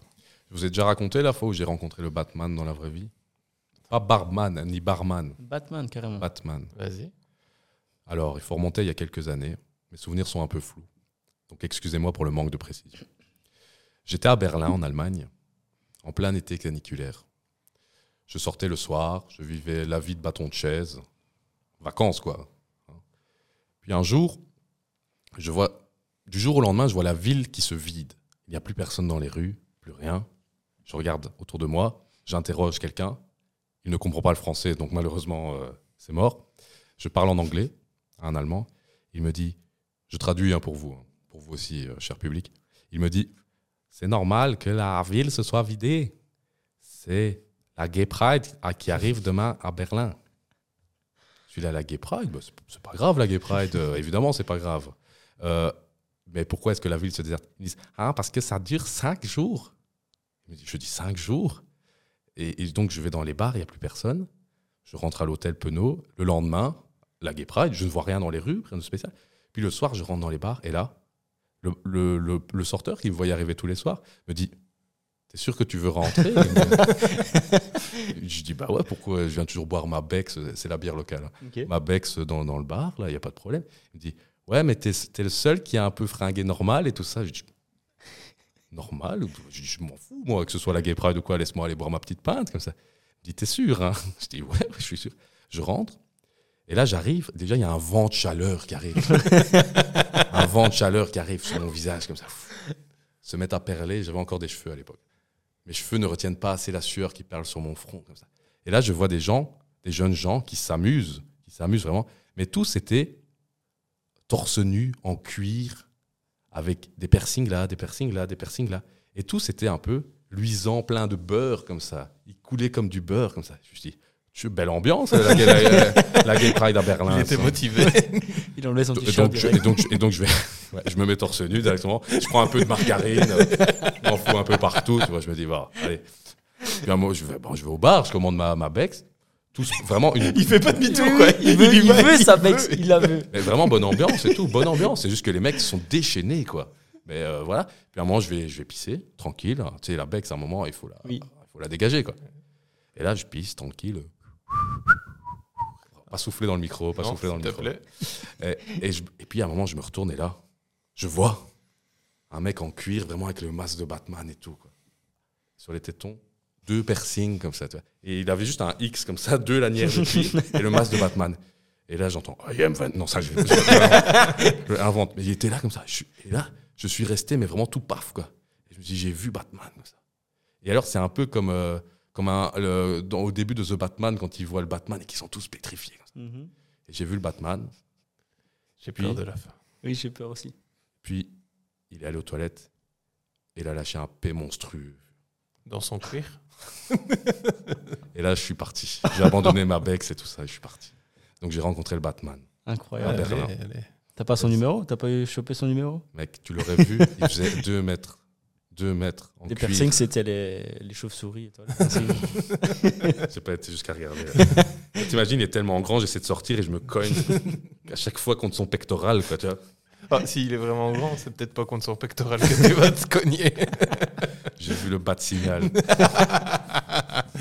enfin bref, c'est la fois où j'ai rencontré euh, Batman à, à Berlin. Tiens, tu devrais pas écrire des scénarios, toi, parce que t'es bon conteur. Hein Est-ce que c'est pas ton métier? Si vous mettez 50 euros sur Tipeee, j'écris le scénario du prochain Batman. Et on le tourne. Il s'appellera Berlin Calling Batman. ok, donc euh, j'avais euh, voilà. Donc j'avais un petit point que j'aimerais bien aborder avec vous. Donc c'est le énième reboot de la saga Batman. Et je suis en train de me dire, là c'est très personnel parce que vous vous appréciez quand même vachement le film. Moi je suis, j'ai passé un bon moment, mais je suis un peu plus mitigé que vous. Est-ce qu'on commencerait pas un peu à avoir fait le tour du personnage Batman? À travers tous les origines qu'il y a eu, les films un peu plus bouffons qu'il y a eu, euh, les films plus réalistes, donc euh, les Nolan et celui-ci. Ouais. Est-ce qu'on commencerait pas un peu à avoir fait le tour? Et si vous trouvez comme moi qu'on a un peu fait le tour, qu'est-ce que vous pensez qu'il faut faire de Batman maintenant? Je, vais te laisser parler, Hugo. J'ai beaucoup parlé aujourd'hui, contrairement à d'habitude. Ben, moi, perso, je trouve que je pense pas qu'il devrait euh, s'arrêter à, faire juste ce Batman-là et se dire, OK, on a fait, on a fait le tour. Et, euh, et s'il respecte encore une fois un peu les BD, chaque année, il y a limite des nouvelles BD qui apparaissent avec le Batman. Comme dans toutes les, tous les comics, tous les Marvel, il a toujours des, par exemple, Daredevil, il y a toujours des BD qui reviennent chaque année. Donc je pense pas qu'il devrait s'arrêter comme ça. Et, et avec les nouvelles technologies qu'on peut faire maintenant dans le cinéma, on peut que s'améliorer et faire à chaque fois un Batman innovant. Et, euh, donc non, personnellement, je pense pas qu'on devrait s'arrêter sur, euh, sur ce film. Donc. Tant qu'il y aura des artistes qui proposeront d'autres versions de Ça, leur. Batman, C'est ça, ouais. il y aura toujours un renouvellement Ouais. qui, tu penses, pourra être Ouais, qui, qui à chaque fois est différent, qui ne, qui ne suit pas un peu les mêmes euh, directives de chaque film. Tu vois qu'à chaque fois on a un Batman, un- une nouvelle histoire, un, un nouveau rebondissement par exemple.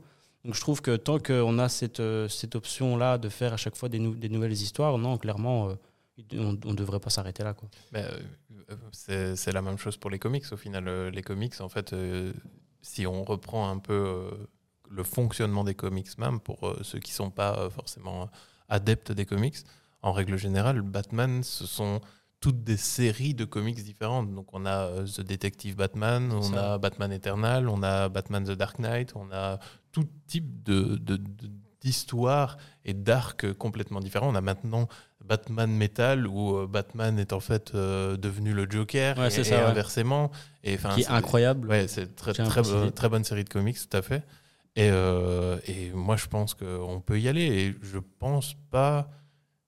Il faut se dire aussi qu'il y a un nouveau public de plus en plus. Ça, ouais. les jeunes, euh, ils vont pas aller te mater un Tim Burton où euh, ben, les effets ont un peu vieilli, etc. Et je pense qu'ils ont besoin aussi de découvrir ce personnage qui est iconique de la pop culture. Et il faut se dire que maintenant, il a 83 ans d'existence, le personnage de Batman. Ouais, c'est fou. ça. Depuis 2000 Robin, allons combattre le crime. de- de- il existe, euh, enfin, de- euh, en 2019, il fêtait ses 80 ans, quoi. Donc, euh, Ouais, non, mais je suis d'accord qu'il est vraiment. C'est une icône de la pop culture. Tout le monde connaît Batman, même mon père, même ton Ouais, voilà, père. c'est bien, ça, sûr, ouais. voilà. bien sûr. Et le logo, rien que de voir le logo, les gens savent tout de suite euh, ben, que c'est Batman.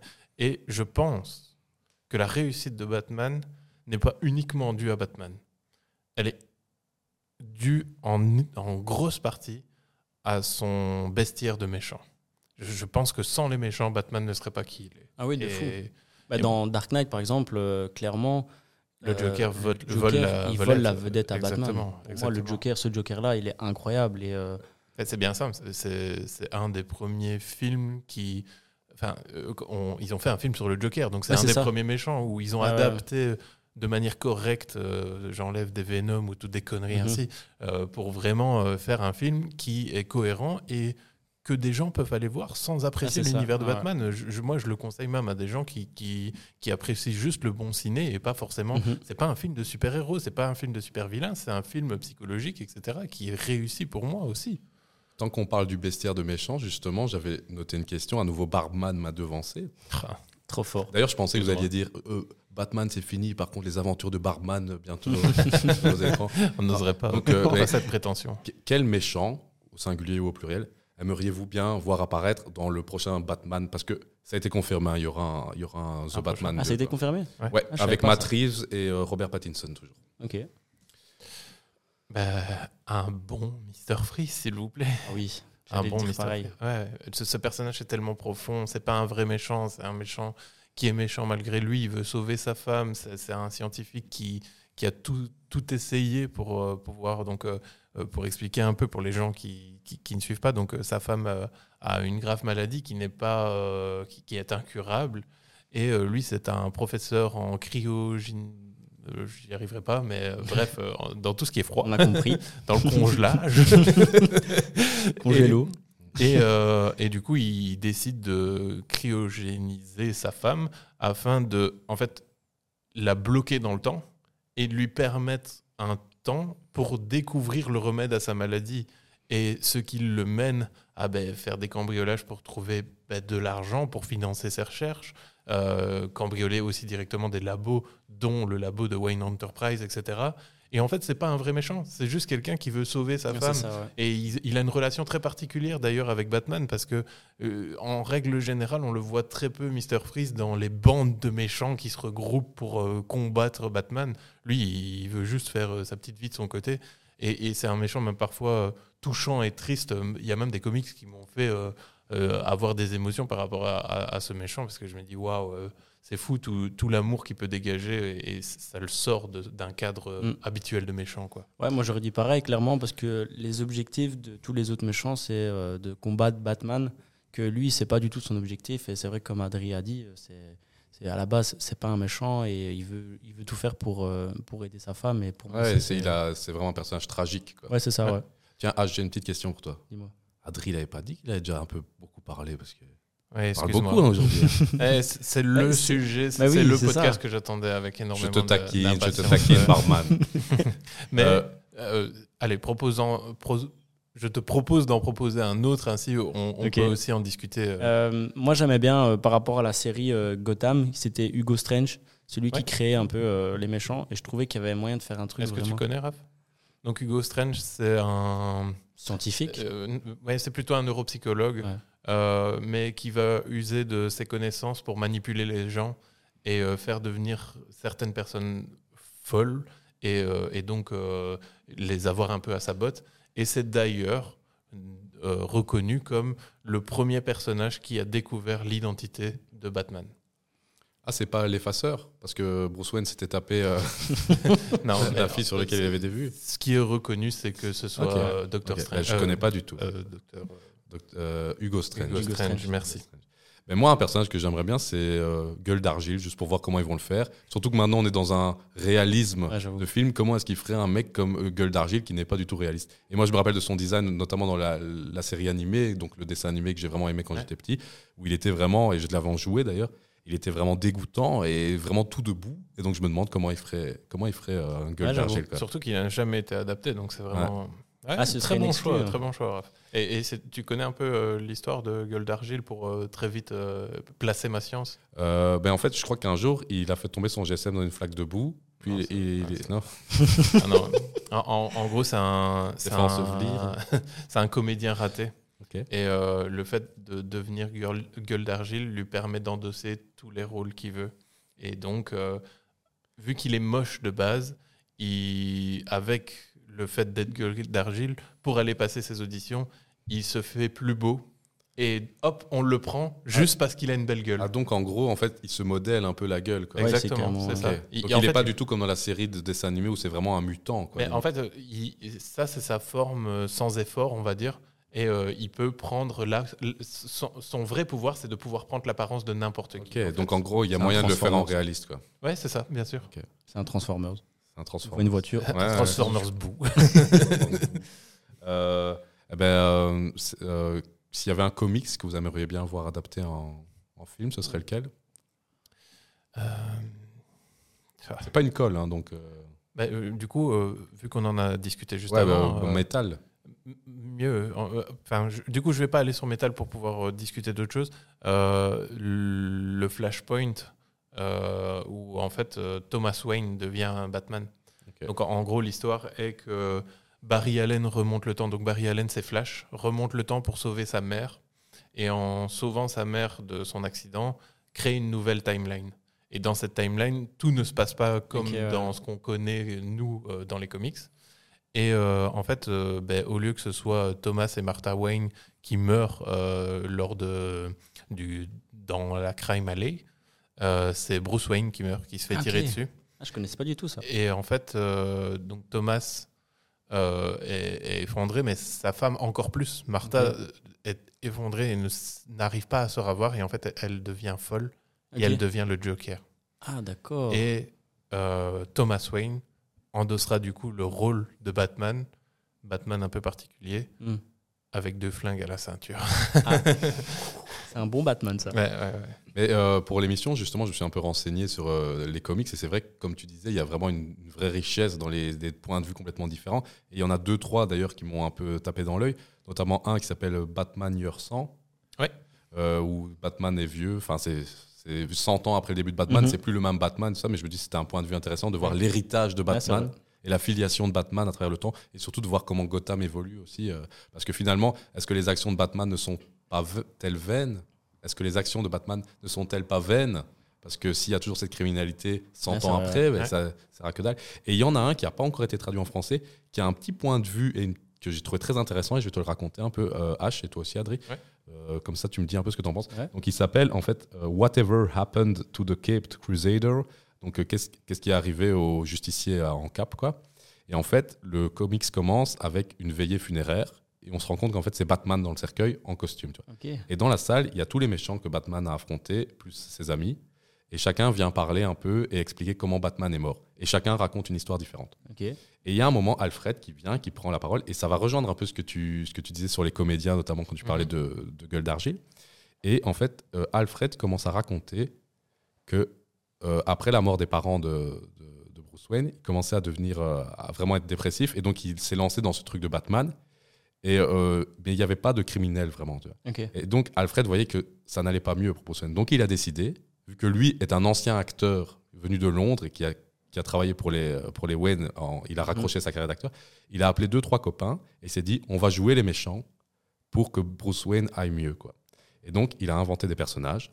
Toi tu seras The Riddler, toi tu seras, euh, je sais pas, le ch- chapelier fou, euh, et Alfred, lui, sera le Joker. Ok. Ok. Et donc, il a vu que ça fonctionnait et que euh, Bruce Wayne allait de mieux en mieux en combattant le crime, en combattant le crime. Le truc, c'est qu'à un moment, il s'est dit, ça peut plus durer non plus de jouer les, faux- méchants comme ça, etc. Donc, que tout est une invention en fait d'Alfred. Un jour, euh, Bruce Wayne découvre le costume d'Alfred et donc le confronte. Et Alfred dit, voilà, il faut arrêter maintenant, etc. Bruce Wayne part furieux et parce qu'il voit au loin un bas de signal qui était, euh, qui était allumé. Et en fait, il tombe sur l'acteur qui joue l'homme mystère, mais cet acteur, en fait, a perdu la boule. Et l'acteur est devenu le personnage. Ok, d'accord. Et à un moment, il sort un vrai flingue et il tue Batman. Boum. Et donc, Alfred est au, plus mal. Et en fait, Ah, Qu'est-ce que j'ai hâte que ce soit adapté en français, enfin que ce soit euh, Traduit. traduit. Ouais, j'ai hâte de le et, lire. et en fait, apparemment, chaque histoire est un, un peu du mytho, du vrai, et voilà, c'est la fin de l'histoire. Mais je trouvais ça, spoiler de fou, mais je trouvais ça vraiment cool. Ah, Ouais. Je connaissais pas du tout euh, cette version. euh, Voilà, ça, ça avait un peu attiré mon. Et un tout dernier euh, que j'aimerais bien voir au ciné, dont j'ai déjà parlé plusieurs fois, avec toi en tout cas. Euh, je suppose que tu as dû lire, euh, La Cour des hiboux, etc. Oui, oui. Et à un moment, tu as le tome 3 de La Cour des hiboux, qui est le deuil de la famille. Mhm. Donc c'est le retour du Joker quand il se recolle son Ouais, visage celui-là. Si un jour il me l'adapte. Je n'ai je donc j'ai énormément de mal de lire et parce à cause de ma dyslexie et la seule chose qui me permet de lire euh, de manière euh, euh, récréative, ce sont les comics.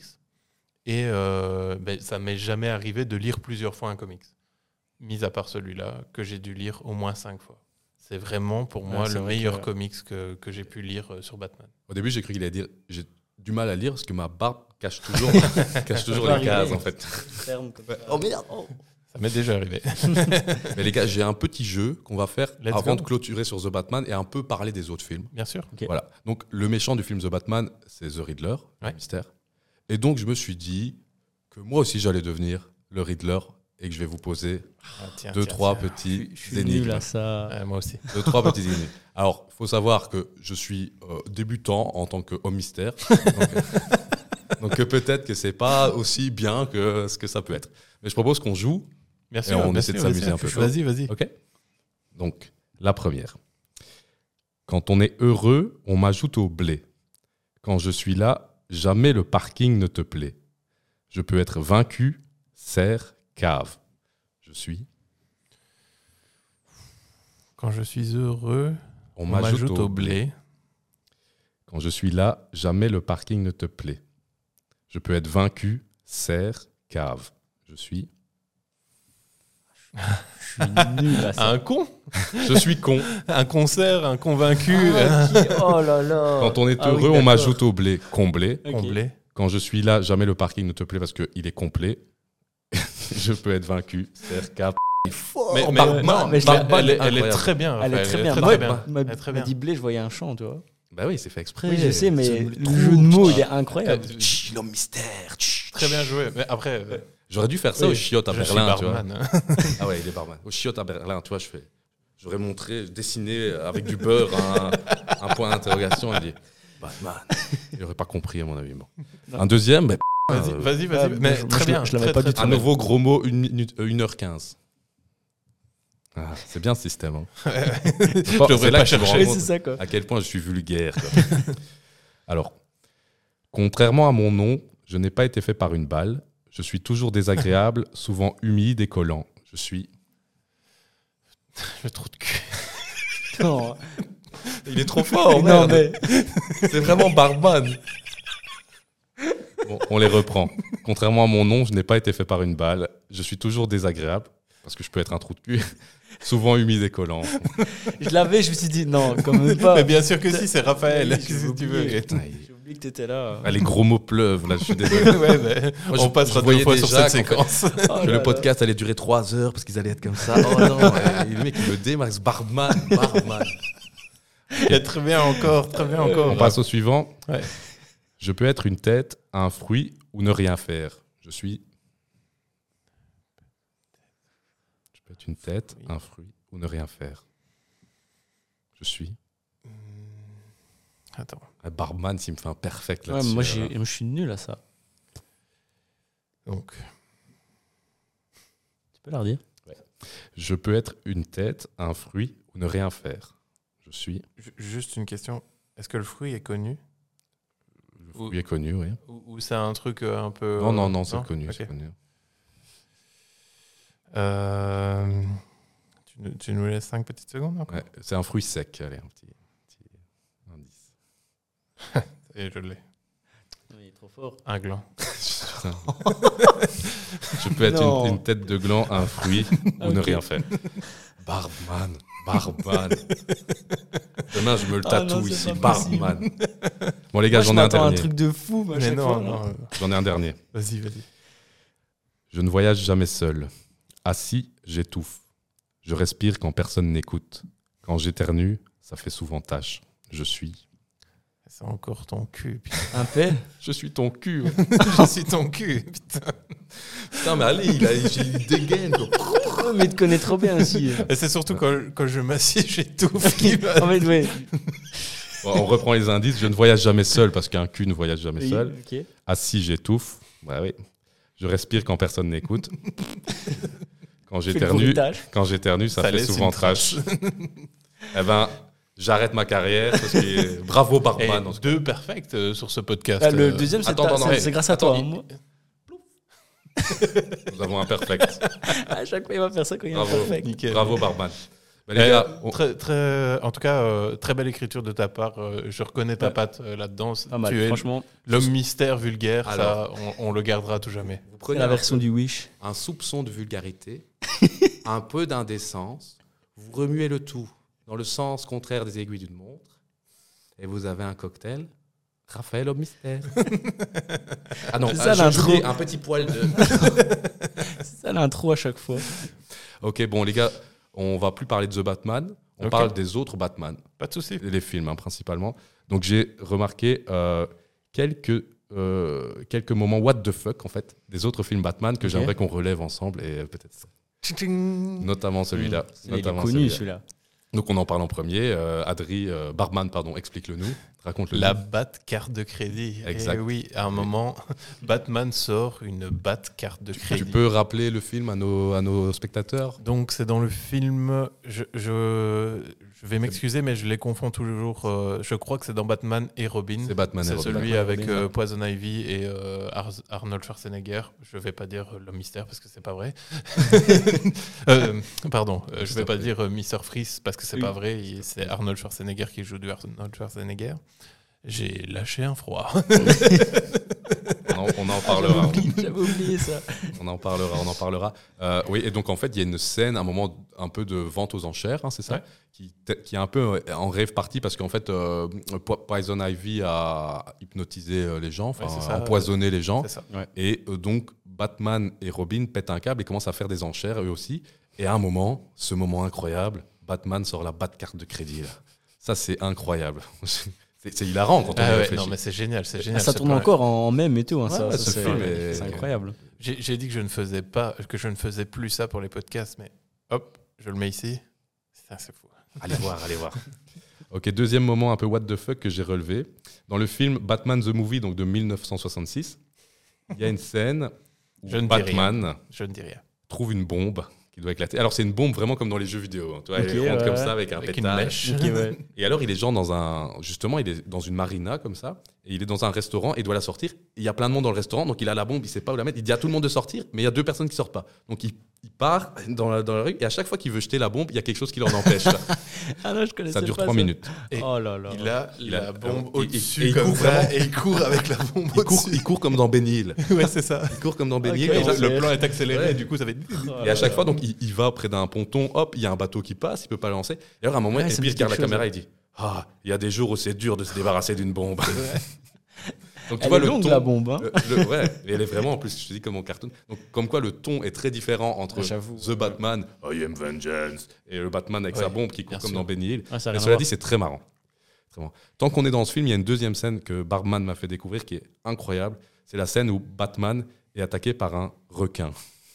Est-ce que tu Ça me- connais ça cette me dit scène quelque chose. En fait, il- donc euh, Batman est, est plein de ressources et plein de gadgets. Et c'est la première fois qu'on voit ce gadget sortir. Il a le bat répulsif de requin. oui, c'est ça, oui. En gros, Batman a la jambe bouffée euh, complète par un requin. Oui, juste. Bon, bouffé, euh, Oui. c'est un requin en plastique. hein, Avec- déjà. avec un peu de Non, mais ketchup. pour bien visualiser, en fait, il faut Ouais, comprendre vas-y, que vas-y. euh, Batman euh, est accroché à une corde et remonte dans l'air avec un hélico. Bat hélicoptère. un bat hélicoptère, pardon. Il faut commencer bat par un hélicoptère. Et euh, il y, a un- il y a un requin attaché à sa jambe comme ça. Mais vraiment, comme s'il avait un, une- un truc collé à sa semelle, tu vois. Et, euh, pardon, un truc collé à sa semelle comme ça. Et il bouge comme ça. Bouge. Puis à un moment, il regarde vers Robin qui est en haut dans le bat hélicoptère. Il dit Robin, lance-moi le, ré- le bat répulsif à requin.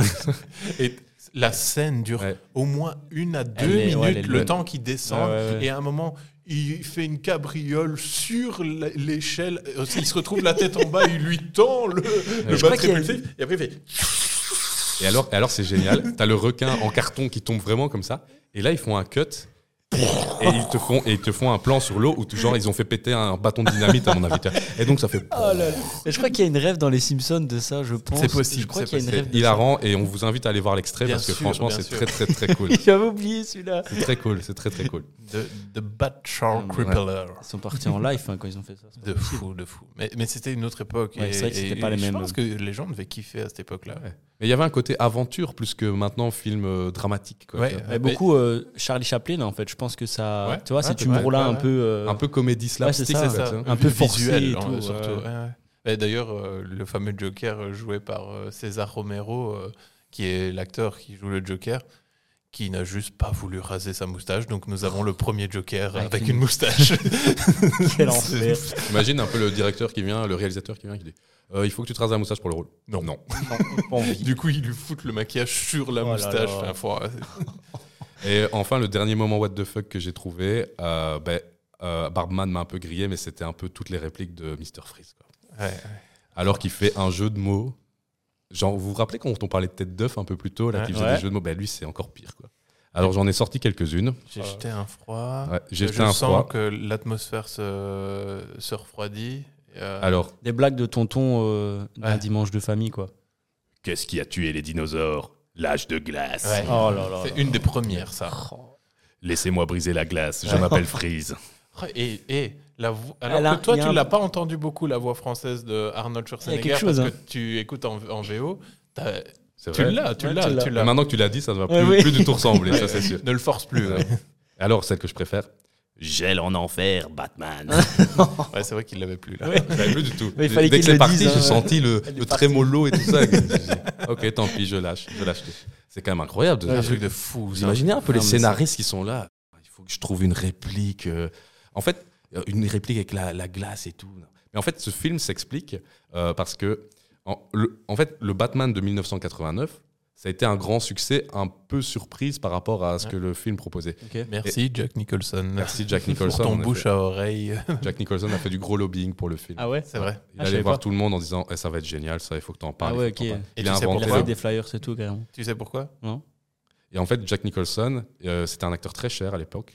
Il a été payé très cher, mais c'était dans le budget du film, c'était pas encore assez pour Jack Nicholson. Donc il a négocié un truc, c'est qu'il avait un revenu sur les produits dérivés, c'est-à-dire les Ah, c'est jouets, ça, oui, j'avais vu une vidéo de ça et apparemment Et il a donc fait il un s'est carton. fait un fric ouais, monstre. ouais. On parle en centaines de millions. Parce qu'il avait un Lui, il promotionnait le truc en mode Ah, ça va être un carton. Il voulait- boum, il boum, boum, Il quoi. voulait Oh, vendre le génie. Et en fait, Tim Burton, qui était un réalisateur avec une patte très forte, tu Ok. vois, eh ben, il a quasiment. C'était un film de commande, il pouvait rien faire. Il Ok, pouvait ouais. vraiment rien faire. Par contre, quand le 2 est sorti, là, les, les producteurs vous dit bah, le 1 a bien fonctionné, c'est encore Tim Burton, donc on va lui délaisser un peu plus de pouvoir. Donc le 2, si tu t'en souviens, il est beaucoup plus dark en fait. C'est vraiment un film beaucoup vrai, plus dark. Et les enfants ne l'ont pas du tout aimé parce qu'il était trop dark. Mhm. Et le pingouin faisait trop peur. Et donc ça a vendu pingouin. beaucoup moins de figurines en fait. Ah ouais Ouais, et, donc, quand ils ont pris Joel C'est Schum- logique en soi. quand ils ont pris Joel Schumacher pour faire euh, le Batman suivant et le Batman et Robin, ils se sont dit il faut que ce soit un Ah, peu plus accessible pour les enfants. ça. Et c'est pour ça qu'on n'est même plus dans l'accessible, on est dans le pur gogol. Ouais, quoi. ouais, Mister- ouais. Et C'est Mr. pour ça Freeze, qu'il tout fallait ça. euh, des plans avec des Ouais, motos, qu'il ouais. fallait des plans avec des avions, des chicks, des tchaks, il fallait du merch à crever. Quoi. Ah. Et, et pour tout dire, comme disait Raphaël, le, le pingouin faisait tellement peur que le jouet qu'ils ont fait pour Batman, V- euh, pour Batman euh, le défi, Mhm. en fait, ils ont repris le caractère design du pingouin de la série animée. Parce que le pingouin Il était, trop effrayant pour C'est les vrai qu'il enfants. il quoi. faisait vachement chipper. Moi, je me rappelle, je l'ai regardé quand j'étais petit. Et c'est vrai que bah, le, le pingouin, quand je le voyais, je disais, oula. Ça Mais- bave euh, d'encre. Ouais, ouais, non, Pour, c'est pour- pour les- bizarre. pour, euh, préparer l'émission, euh, avec Adrien, on a rematé des screens de shots du, du, euh, Ah ouais, du pingouin. pingouin. Il a vraiment une vieille gueule. Quoi. Tu, le fond, crois- hein. tu le croises en rue, même s'il frappe sa meuf, moi j'arrête j'arrête pas la bagarre, je m'en fous. Ceci, ceci dit, c'est très rare dans l'univers de Batman, mais le pingouin a les doigts collés comme un pingouin. Euh, donc, euh, Ah oui, j'avoue. Il a ces trois doigts-là collés et ces deux-là écartés pour faire vraiment un aspect Ouais, pingouin. quoi. C'est c'est- c'est Ouais, le rare. souci du que- détail était pas mal. Apparemment, d'ailleurs, dans Batman le défi, euh, euh, le 2, donc le deuxième avec le pingouin, c'était des vrais pingouins qu'ils avaient pris pour le repère euh, du pingouin, Ouais. euh, les animaux, quoi. Ouais.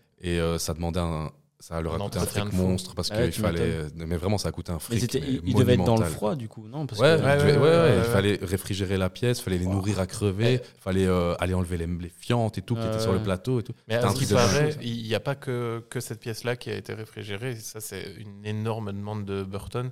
C'est euh, l'entièreté du plateau était constamment réfrigérée parce qu'il voulait ce fameux Ah oui. halo euh, Ah. que, C'est un qui truc, était t'imagines un peu les moyens qu'ils ont à Hollywood. quoi. Et Et même les, d'ailleurs, les on- caméras et tout, ça, ça doit être chaud quand même par. un- Ça dépend de la température. Tu vois, s'il fait moins 10, ça va la caméra. hein. Ben, on l'a zappé euh, dans notre podcast précédent, mais ça aurait pu être euh, un sujet de film de Noël parce que c'est un film de Noël. C'est un film de Ah, Noël. C'est un film de Noël. Ah, j'avoue. Euh, les gars, en fait, il y a une, dernière rubrique que j'aimerais bien, euh, dont j'aimerais bien qu'on parle, pardon. en Vas-y, français. bien sûr. Euh, L'heure passe, le français se délite. hein. c'est normal, c'est normal. Surtout qu'il est tard maintenant. Si vous voulez que notre français s'améliore, sur Tipeee, vous pouvez choisir le type qui nous permet de prendre des cours de français. C'est vrai, Allez-y. c'est vrai, tout à fait.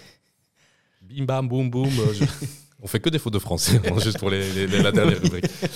Ok, donc en fait, il s'agit des projets Batman, films, qui ne se sont pas faits. Ah, je- ça, je suis curieux parce que ça. Ah, j'avoue. pas assez renseigné. intéressant. Donc euh, il y en a quelques-uns que j'ai euh, que j'ai vus sur internet et j'aimerais bien qu'on en discute. Quoi. Bien Donc je sûr. vous les pitch et vous me dites si ça vous aurait tenté ou pas. Bien sûr, bien sûr, bien Ok. sûr. Alors le premier c'est un Batman réalisé par Darren Aronofsky. Est-ce que vous savez qui est Darren Aronofsky? Non. Donc c'est le mec qui a fait Requiem for a Dream. Ok. Ok, euh, ouais. Qui a fait quoi d'autre? Qui a fait euh, Noah, le film. euh, No, oui, ouais. Ouais, vous voyez, avec Ouais. euh, Russell Crowe. euh, Je vois, je vois pas trop. Enfin, c'est- rien. C'est un mec qui fait un peu des, euh, des films très auteurs. Quoi. Tu vois, il y a vraiment un, un- un point de vue fort. Qu'est-ce qu'il a fait d'autre de très connu? Mais Requiem for a Dream, c'est vraiment son plus connu. Ouais, ça, je vois c'est quoi. ouais. Donc tu vois un peu. Donc Ouais, c'est un, peu trash, un peu réaliste, dark. Et en fait, lui, c'était le premier qui arrivait avec un concept de Batman où vraiment c'était. Donc il, il est juste après Joel Schumacher. Donc c'est vraiment. Il s'est dit voilà, on arrête les, les, les gogolitudes, Carnaval, les ouais. carnavals et tout ça. Je veux un truc ultra réaliste. Donc c'était avant Nolan et tout ça. C'est le premier ouais. à proposer ça. Ok. Et alors, ce, ce qu'il veut, en fait, c'est un truc qui est plus ou moins inspiré de Year One, donc la première année de, de Batman en tant que Batman. Ok. Voilà, à part qu'il change beaucoup d'éléments, euh, dont certains. En fait, euh, il voulait que Bruce Wayne, après la mort de ses parents, devienne sans abri. Donc, il perd toute sa fortune, etc. ouais. Et il se retrouve en fait dans une sorte de ghetto de Gotham. Dans ce ghetto, il rencontre un Afro-Américain qui tient un garage, Alfred, dit Little Al, qui devient un peu son père euh, spirituel, et également une jeune Afro-Américaine, Selina Kyle. Et en fait, il ne voyage pas à travers le monde pour apprendre les arts martiaux et tout ça, mais il l'apprend dans des bouquins et des bagarres de rue. Wow. Tortue Voilà. Ninja. Donc, euh, donc vraiment un truc euh, beaucoup plus ghetto, quoi. Et alors, pour euh, le rôle de Batman, il envisage Joaquin Phoenix, Allez. qui était partant. Ah ouais, carrément. Et donc, c'est marrant de savoir que Joaquin Phoenix Joue le Joker. joue le Joker, Ouais. le Nemesis. Voilà. Et le projet ne s'est pas fait pour euh, diverses raisons, mais euh, qu'est-ce que vous pensez? Ça vous aurait tenté ou pas? Ou ça s'éloigne trop de ce que vous connaissez? Bah, moi, ça me- s'éloigne beaucoup trop de ce que je connaissais, de ce que je connais. Pour moi, comme je t'ai dit, euh, de ping-pong comme ça, ça me fait penser à Tortue Ninja, hein, parce que c'est un peu. euh, Ça a l'air plus dark hein, quand même. Ouais, ouais, je sais bien. Et apparemment, c'était vraiment ghetto. Excuse-moi de te couper. C'était vraiment ghetto. Genre, par exemple, la Batmobile, c'était une vieille voiture tunée de, du garage d'Alfred ou des trucs comme ouais. ça. tu vois. Mais- Vraiment, c'était très ghetto. Quoi. Mais j'aurais été curieux, par exemple, si ce film avait existé, de voir l'impact qu'il aurait eu après sur la vision euh, globale que les gens Mhm. ont de, de Bruce Wayne et de Batman. Mais euh, ça me dit pas. Euh, je sais pas. Non, moi, en fait, ce qui me bloque beaucoup, c'est le fait qu'il perd euh, sa fortune, tu vois. Parce qu'un peu, la création de Batman, c'est un peu grâce à sa fortune et qu'il Mm. peut se créer des gadgets et tout ça, tu vois. Donc, euh, sinon, le reste, ça pourrait être, comme je t'ai dit, il peut y avoir tout plein de versions de Batman qui peuvent être créées.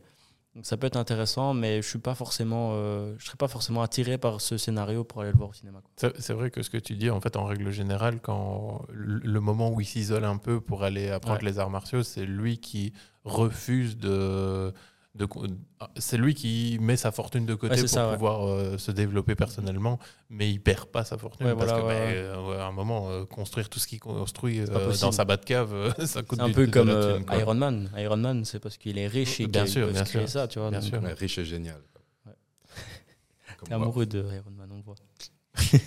Euh, ouais, moi, moi, ça m'aurait bien plu juste parce que Aaron- Darren Aronofsky, pardon, c'est quelqu'un que je- dont je suis la carrière. Et puis le postulat, vu que moi, je suis pas non plus un ultra fan euh, rigoureux de Batman, j'aurais été voir juste par curiosité. quoi. Ouais, de fait. Ouais, Ouais, ouais. Par curiosité. On passe au suivant. Ouais. Alors celui-ci s'appelle Batman Unchained. Batman euh, euh, des- euh, qui enlève ses chaînes. Il y a un comics qui s'appelle Batman Unchained. Ok. Euh, donc, je vous explique un peu. Tout à l'heure, tu parlais d'Arkham et que ça n'avait pas été représenté. Eh Ben là, figure-toi qu'il y a beaucoup d'Arkham. Donc, en fait, ce qui se passe, c'est que, euh, et ça, c'est le comble quand même, c'est que les producteurs, sur le tournage du film Batman et Robin, ils voient les premières images, donc les rushs qui reviennent tous les jours, ils se disent Purée, incroyable, incroyable, c'est incroyable ce qu'on a ici avec Joel Schumacher. Donc, euh, c'est bien le Batman avec euh, Mr. ouais. Freeze et tout ça. Et ils se disent, on va directement lui co- commander un autre scénario pour qu'il fasse un film. Comme ça. Et donc Oh naît cette idée de Batman Unchained. Donc je vous le pitch un peu. Alors, euh, le méchant est en fait l'épouvantail qui apprend l'identité de Batman et qui décide de le droguer et l'enferme à Arkham. Sous drogue, Batman en fait est confronté à des fantômes qui sont ses ennemis. Donc euh, double face, l'homme mystère, le pingouin, Catwoman et, et, euh, le Joker forcément. Et en fait, il doit réussir à les battre virtuellement pour sortir de sa folie. quoi. Il faut savoir que, euh, et ça j'ai pas trop compris, peut-être vous pourriez, vous pourrez me l'expliquer, l'épouvantail s'associe à Harley Quinn, qui aurait été en fait une vendeuse de jouets, mais en fait c'est la fille du Joker et elle veut venger, elle veut venger euh, la mort de son père. Oula, il Voilà. était Là, sont- il ils sont- était pas à sa deuxième bière quand il a écrit ça. hein. Voilà, je me disais bien que c'était what the fuck. Mais euh, postulat de base, jusque Harley Quinn, cool. Et ressemble assez bien à ce qu'on a pu voir dans les jeux de Batman Arkham, en fait, euh, où euh, entre guillemets, à un moment, il y a un retournement de situation, comme quoi euh, ce serait pas le Joker qui est fou, mais c'est Batman qui est fou Mhm. depuis le début. Et en fait, euh, il y a. Il y a même une scène iconique où euh, le Joker transporte Batman dans la Batmobile, mais Au genre c'est le Joker au volant Ah et c'est. Batman derrière en mode C'est totalement fou. Et, euh, et pour moi, c'est une excellente idée. Euh, après, euh, Harley Quinn, on coupe, on coupe, on coupe. Ouais, Faut il faut savoir qu'ils se sont. euh, Ah là là, vous allez m'en vouloir, j'avais oublié de couper mon GSM. Oh là C'est là, incroyable ça. hein. la maîtresse. Les cordonniers sont toujours les plus mal chaussés, hein, ne disons pas. Euh, euh, il faut savoir que j'ai oublié un petit élément. Batman et Robin se sont disputés, mais Robin vient aider Batman pour la, la bagarre finale. Voilà, c'est tout ce qu'il disait sur le film.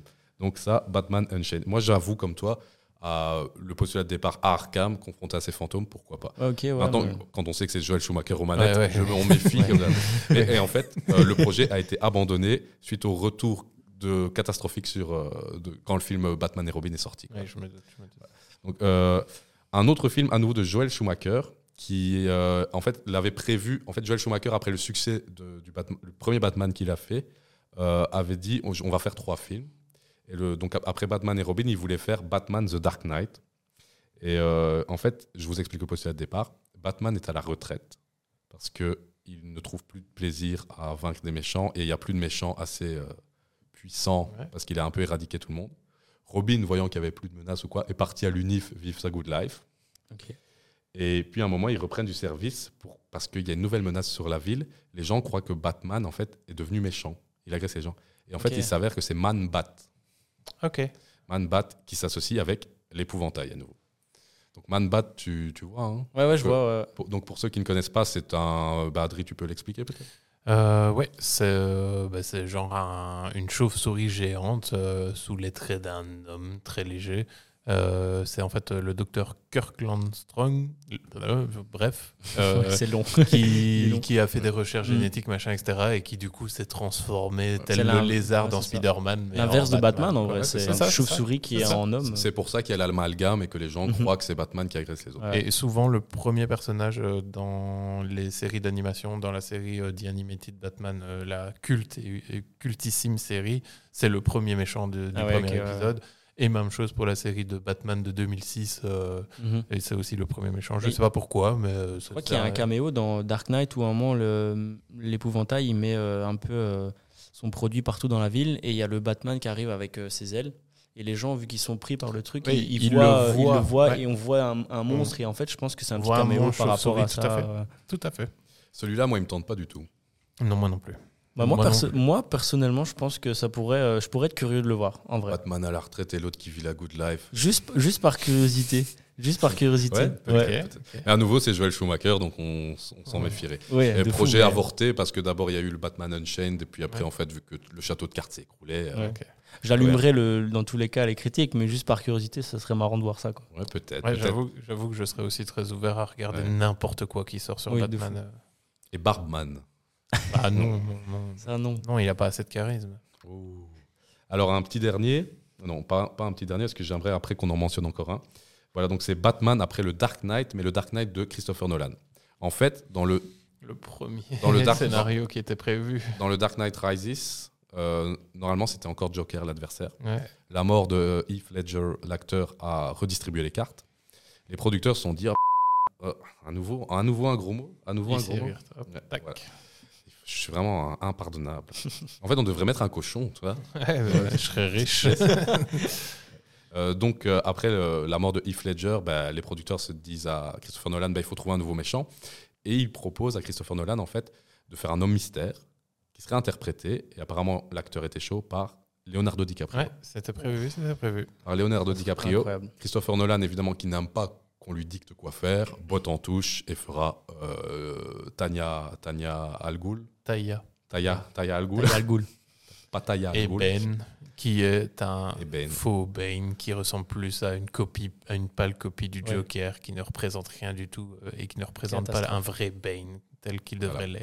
Mais je vous avoue que moi, un petit, un petit homme mystère à Leonardo DiCaprio, j'aurais été chaud. Moi aussi, je par Il a- il a le- Nolan, le- hein. Mais il il y avait eu euh, un, toute une discussion sur. Il y avait vraiment des spéculations sur l'homme mystère sur le Mhm. euh, à ce moment-là. Et euh, ça avait même aussi été un peu envisagé par euh, Johnny Depp. Et euh, Ah, ça, Johnny Depp et, euh, et Leonardo DiCaprio étaient un petit peu euh, en, en concurrence comme ça.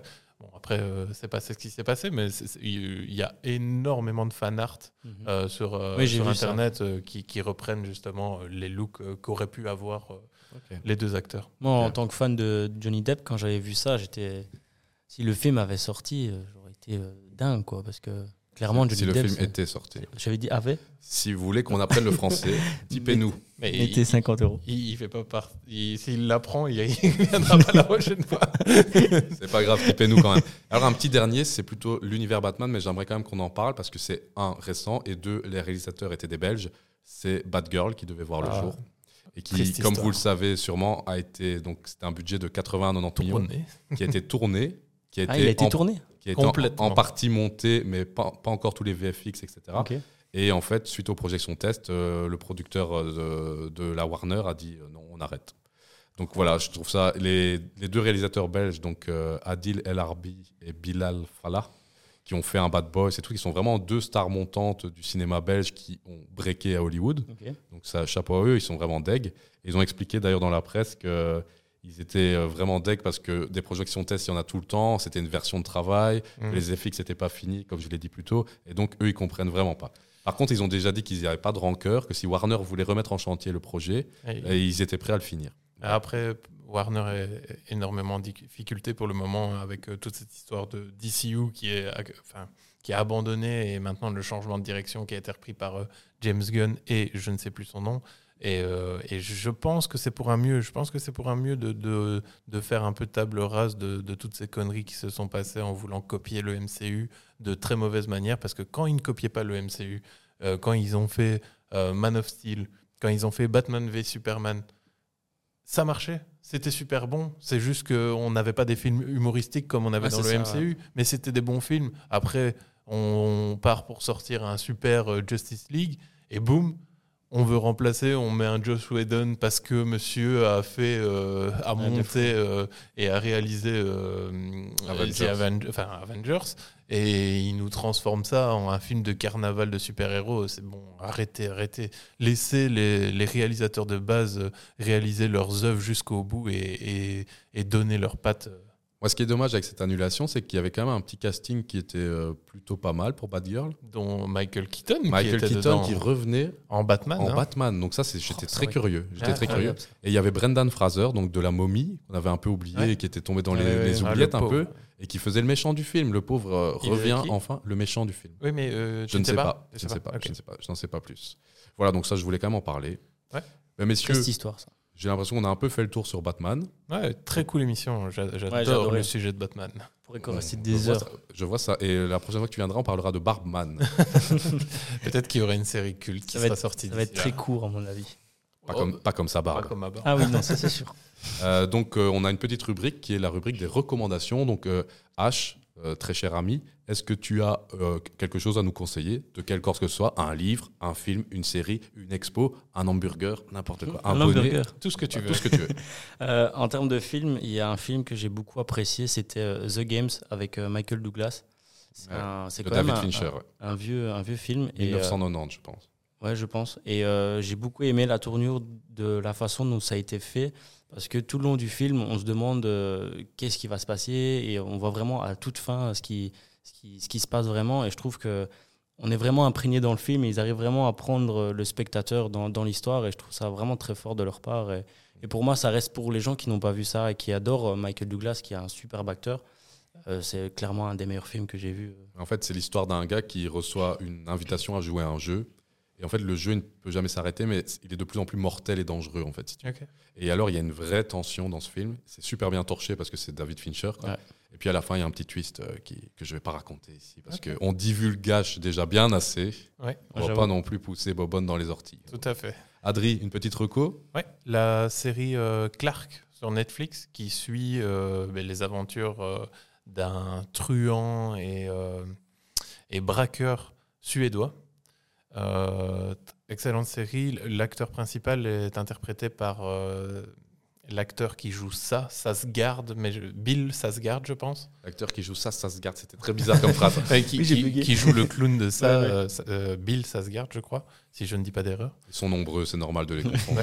Et euh, en fait, c'est une série assez sympa parce que, contrairement à, la série Dahmer, par exemple, qui reprend les faits réels en tant que tel, ici, la guideline de la série, c'est euh, cette série est basée sur des faits réels et des mensonges. Et je trouve que c'est super cool, ça se prend pas la tête. Le rire de Bill Sasgard est juste euh, magique.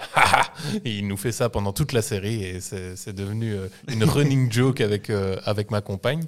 Et, euh, et très bonne série, je, je la recommande, elle se bouffe facilement, 6 épisodes, euh, 40 minutes par épisode. Et allez-y, foncez. Je regardais ça en rentrant. Il est tard. Hein. je sais pas dormir de toute façon. Et toi. Raphaël? Euh, ben, moi, ma petite reco, c'est pour je reste dans les super-héros. Et alors, il y a Sam Raimi, à un moment, quand il était plus jeune, il rêvait de faire un film de super-héros, mais il ne trouvait pas le budget pour acheter les licences ou se faire recruter par des grands studios, parce qu'à l'époque, c'était moins la mode de faire des films de super-héros. Donc, il a décidé de créer son propre super-héros. Et il a fait un film qui s'appelle Darkman, sur un, un gars qui, se prend, qui- est brûlé vif, mais en fait, qui revient un peu se venger, comme ça. Et le film est très cool, et visuellement, et dans l'histoire, c'est un vrai film de super-héros. Et c'est assez méconnu. Et c'est je avec Liam. Neeson, d'ailleurs, justement. Ah Donc euh, c'est vraiment à voir. Je conseille Darkman de Sam Raimi. On a fini les recos, donc ce serait pas l'instant promis, l'instant promo. Oui, l'instant promo. Ah. J'ai essayé de le faire, je tu, tu oublies, comme habituellement, qu'on a une nouvelle euh, euh, coutume dans l'émission. Je t'en prie. Merci Raphaël. Donc euh, Hugo, comme, on- comme je l'ai dit lors du dernier podcast, maintenant on propose à nos invités Mhm. de nous proposer de nouveaux invités parce que ben, on- on n'a pas beaucoup d'amis, on Ouais, se ouais. retrouve à, à- à court d'invités. Et donc on a un peu euh, dans l'idée de que tu nous proposes un invité possible, donc euh, qui est peut-être un ami, une connaissance à toi, etc. Et un invité un peu plus impossible qui ne sort, qui, qui serait plus une personnalité plus que quelqu'un de, ton cercle ouais. proche. Bah, en personne proche, je dirais euh, mon cousin Paulin. C'est un photographe assez, euh, assez pas mal et il m'aide beaucoup pour mes projets. Il fait beaucoup de mise en scène en photo et tout. Et je sais qu'il est euh, bah, vachement euh, aussi euh, influencé par les films et tout ça. Ça pourrait vachement lui parler. Et en, en Paulin, on t'attend. Et en personne impossible, j'ai pensé à, à Jimmy Labeu, qui est un Belge, pour les gens qui ne le connaissent pas, ce qui m'étonnerait. Et euh, il est vachement intéressé par les, histoires de films aussi, et je pense que ouais, ça pourrait, ça pourrait lui, lui faire plaisir de... Un grand fan de Benoît Paul Vord. Oh oui, ça se ressent dans ses vidéos. Ouais, ouais, tout Très à fait, influencé, tout à fait, ouais, ouais. très influencé, tout à fait. Achiche qui nous conseille la bœuf. Pas mal, Euh, pas mal.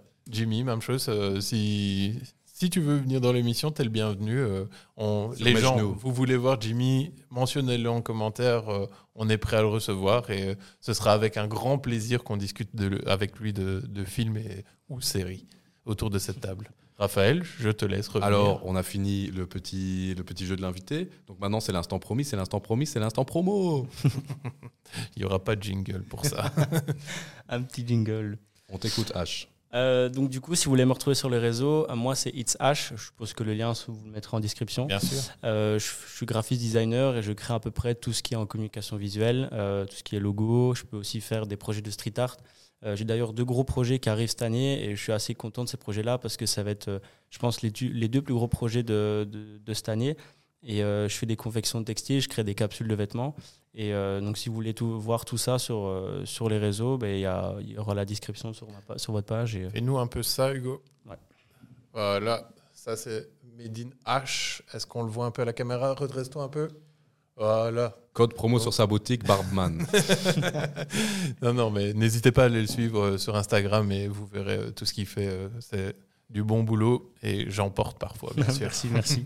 Adri, tu connais nos réseaux? Je connais nos réseaux, heureusement.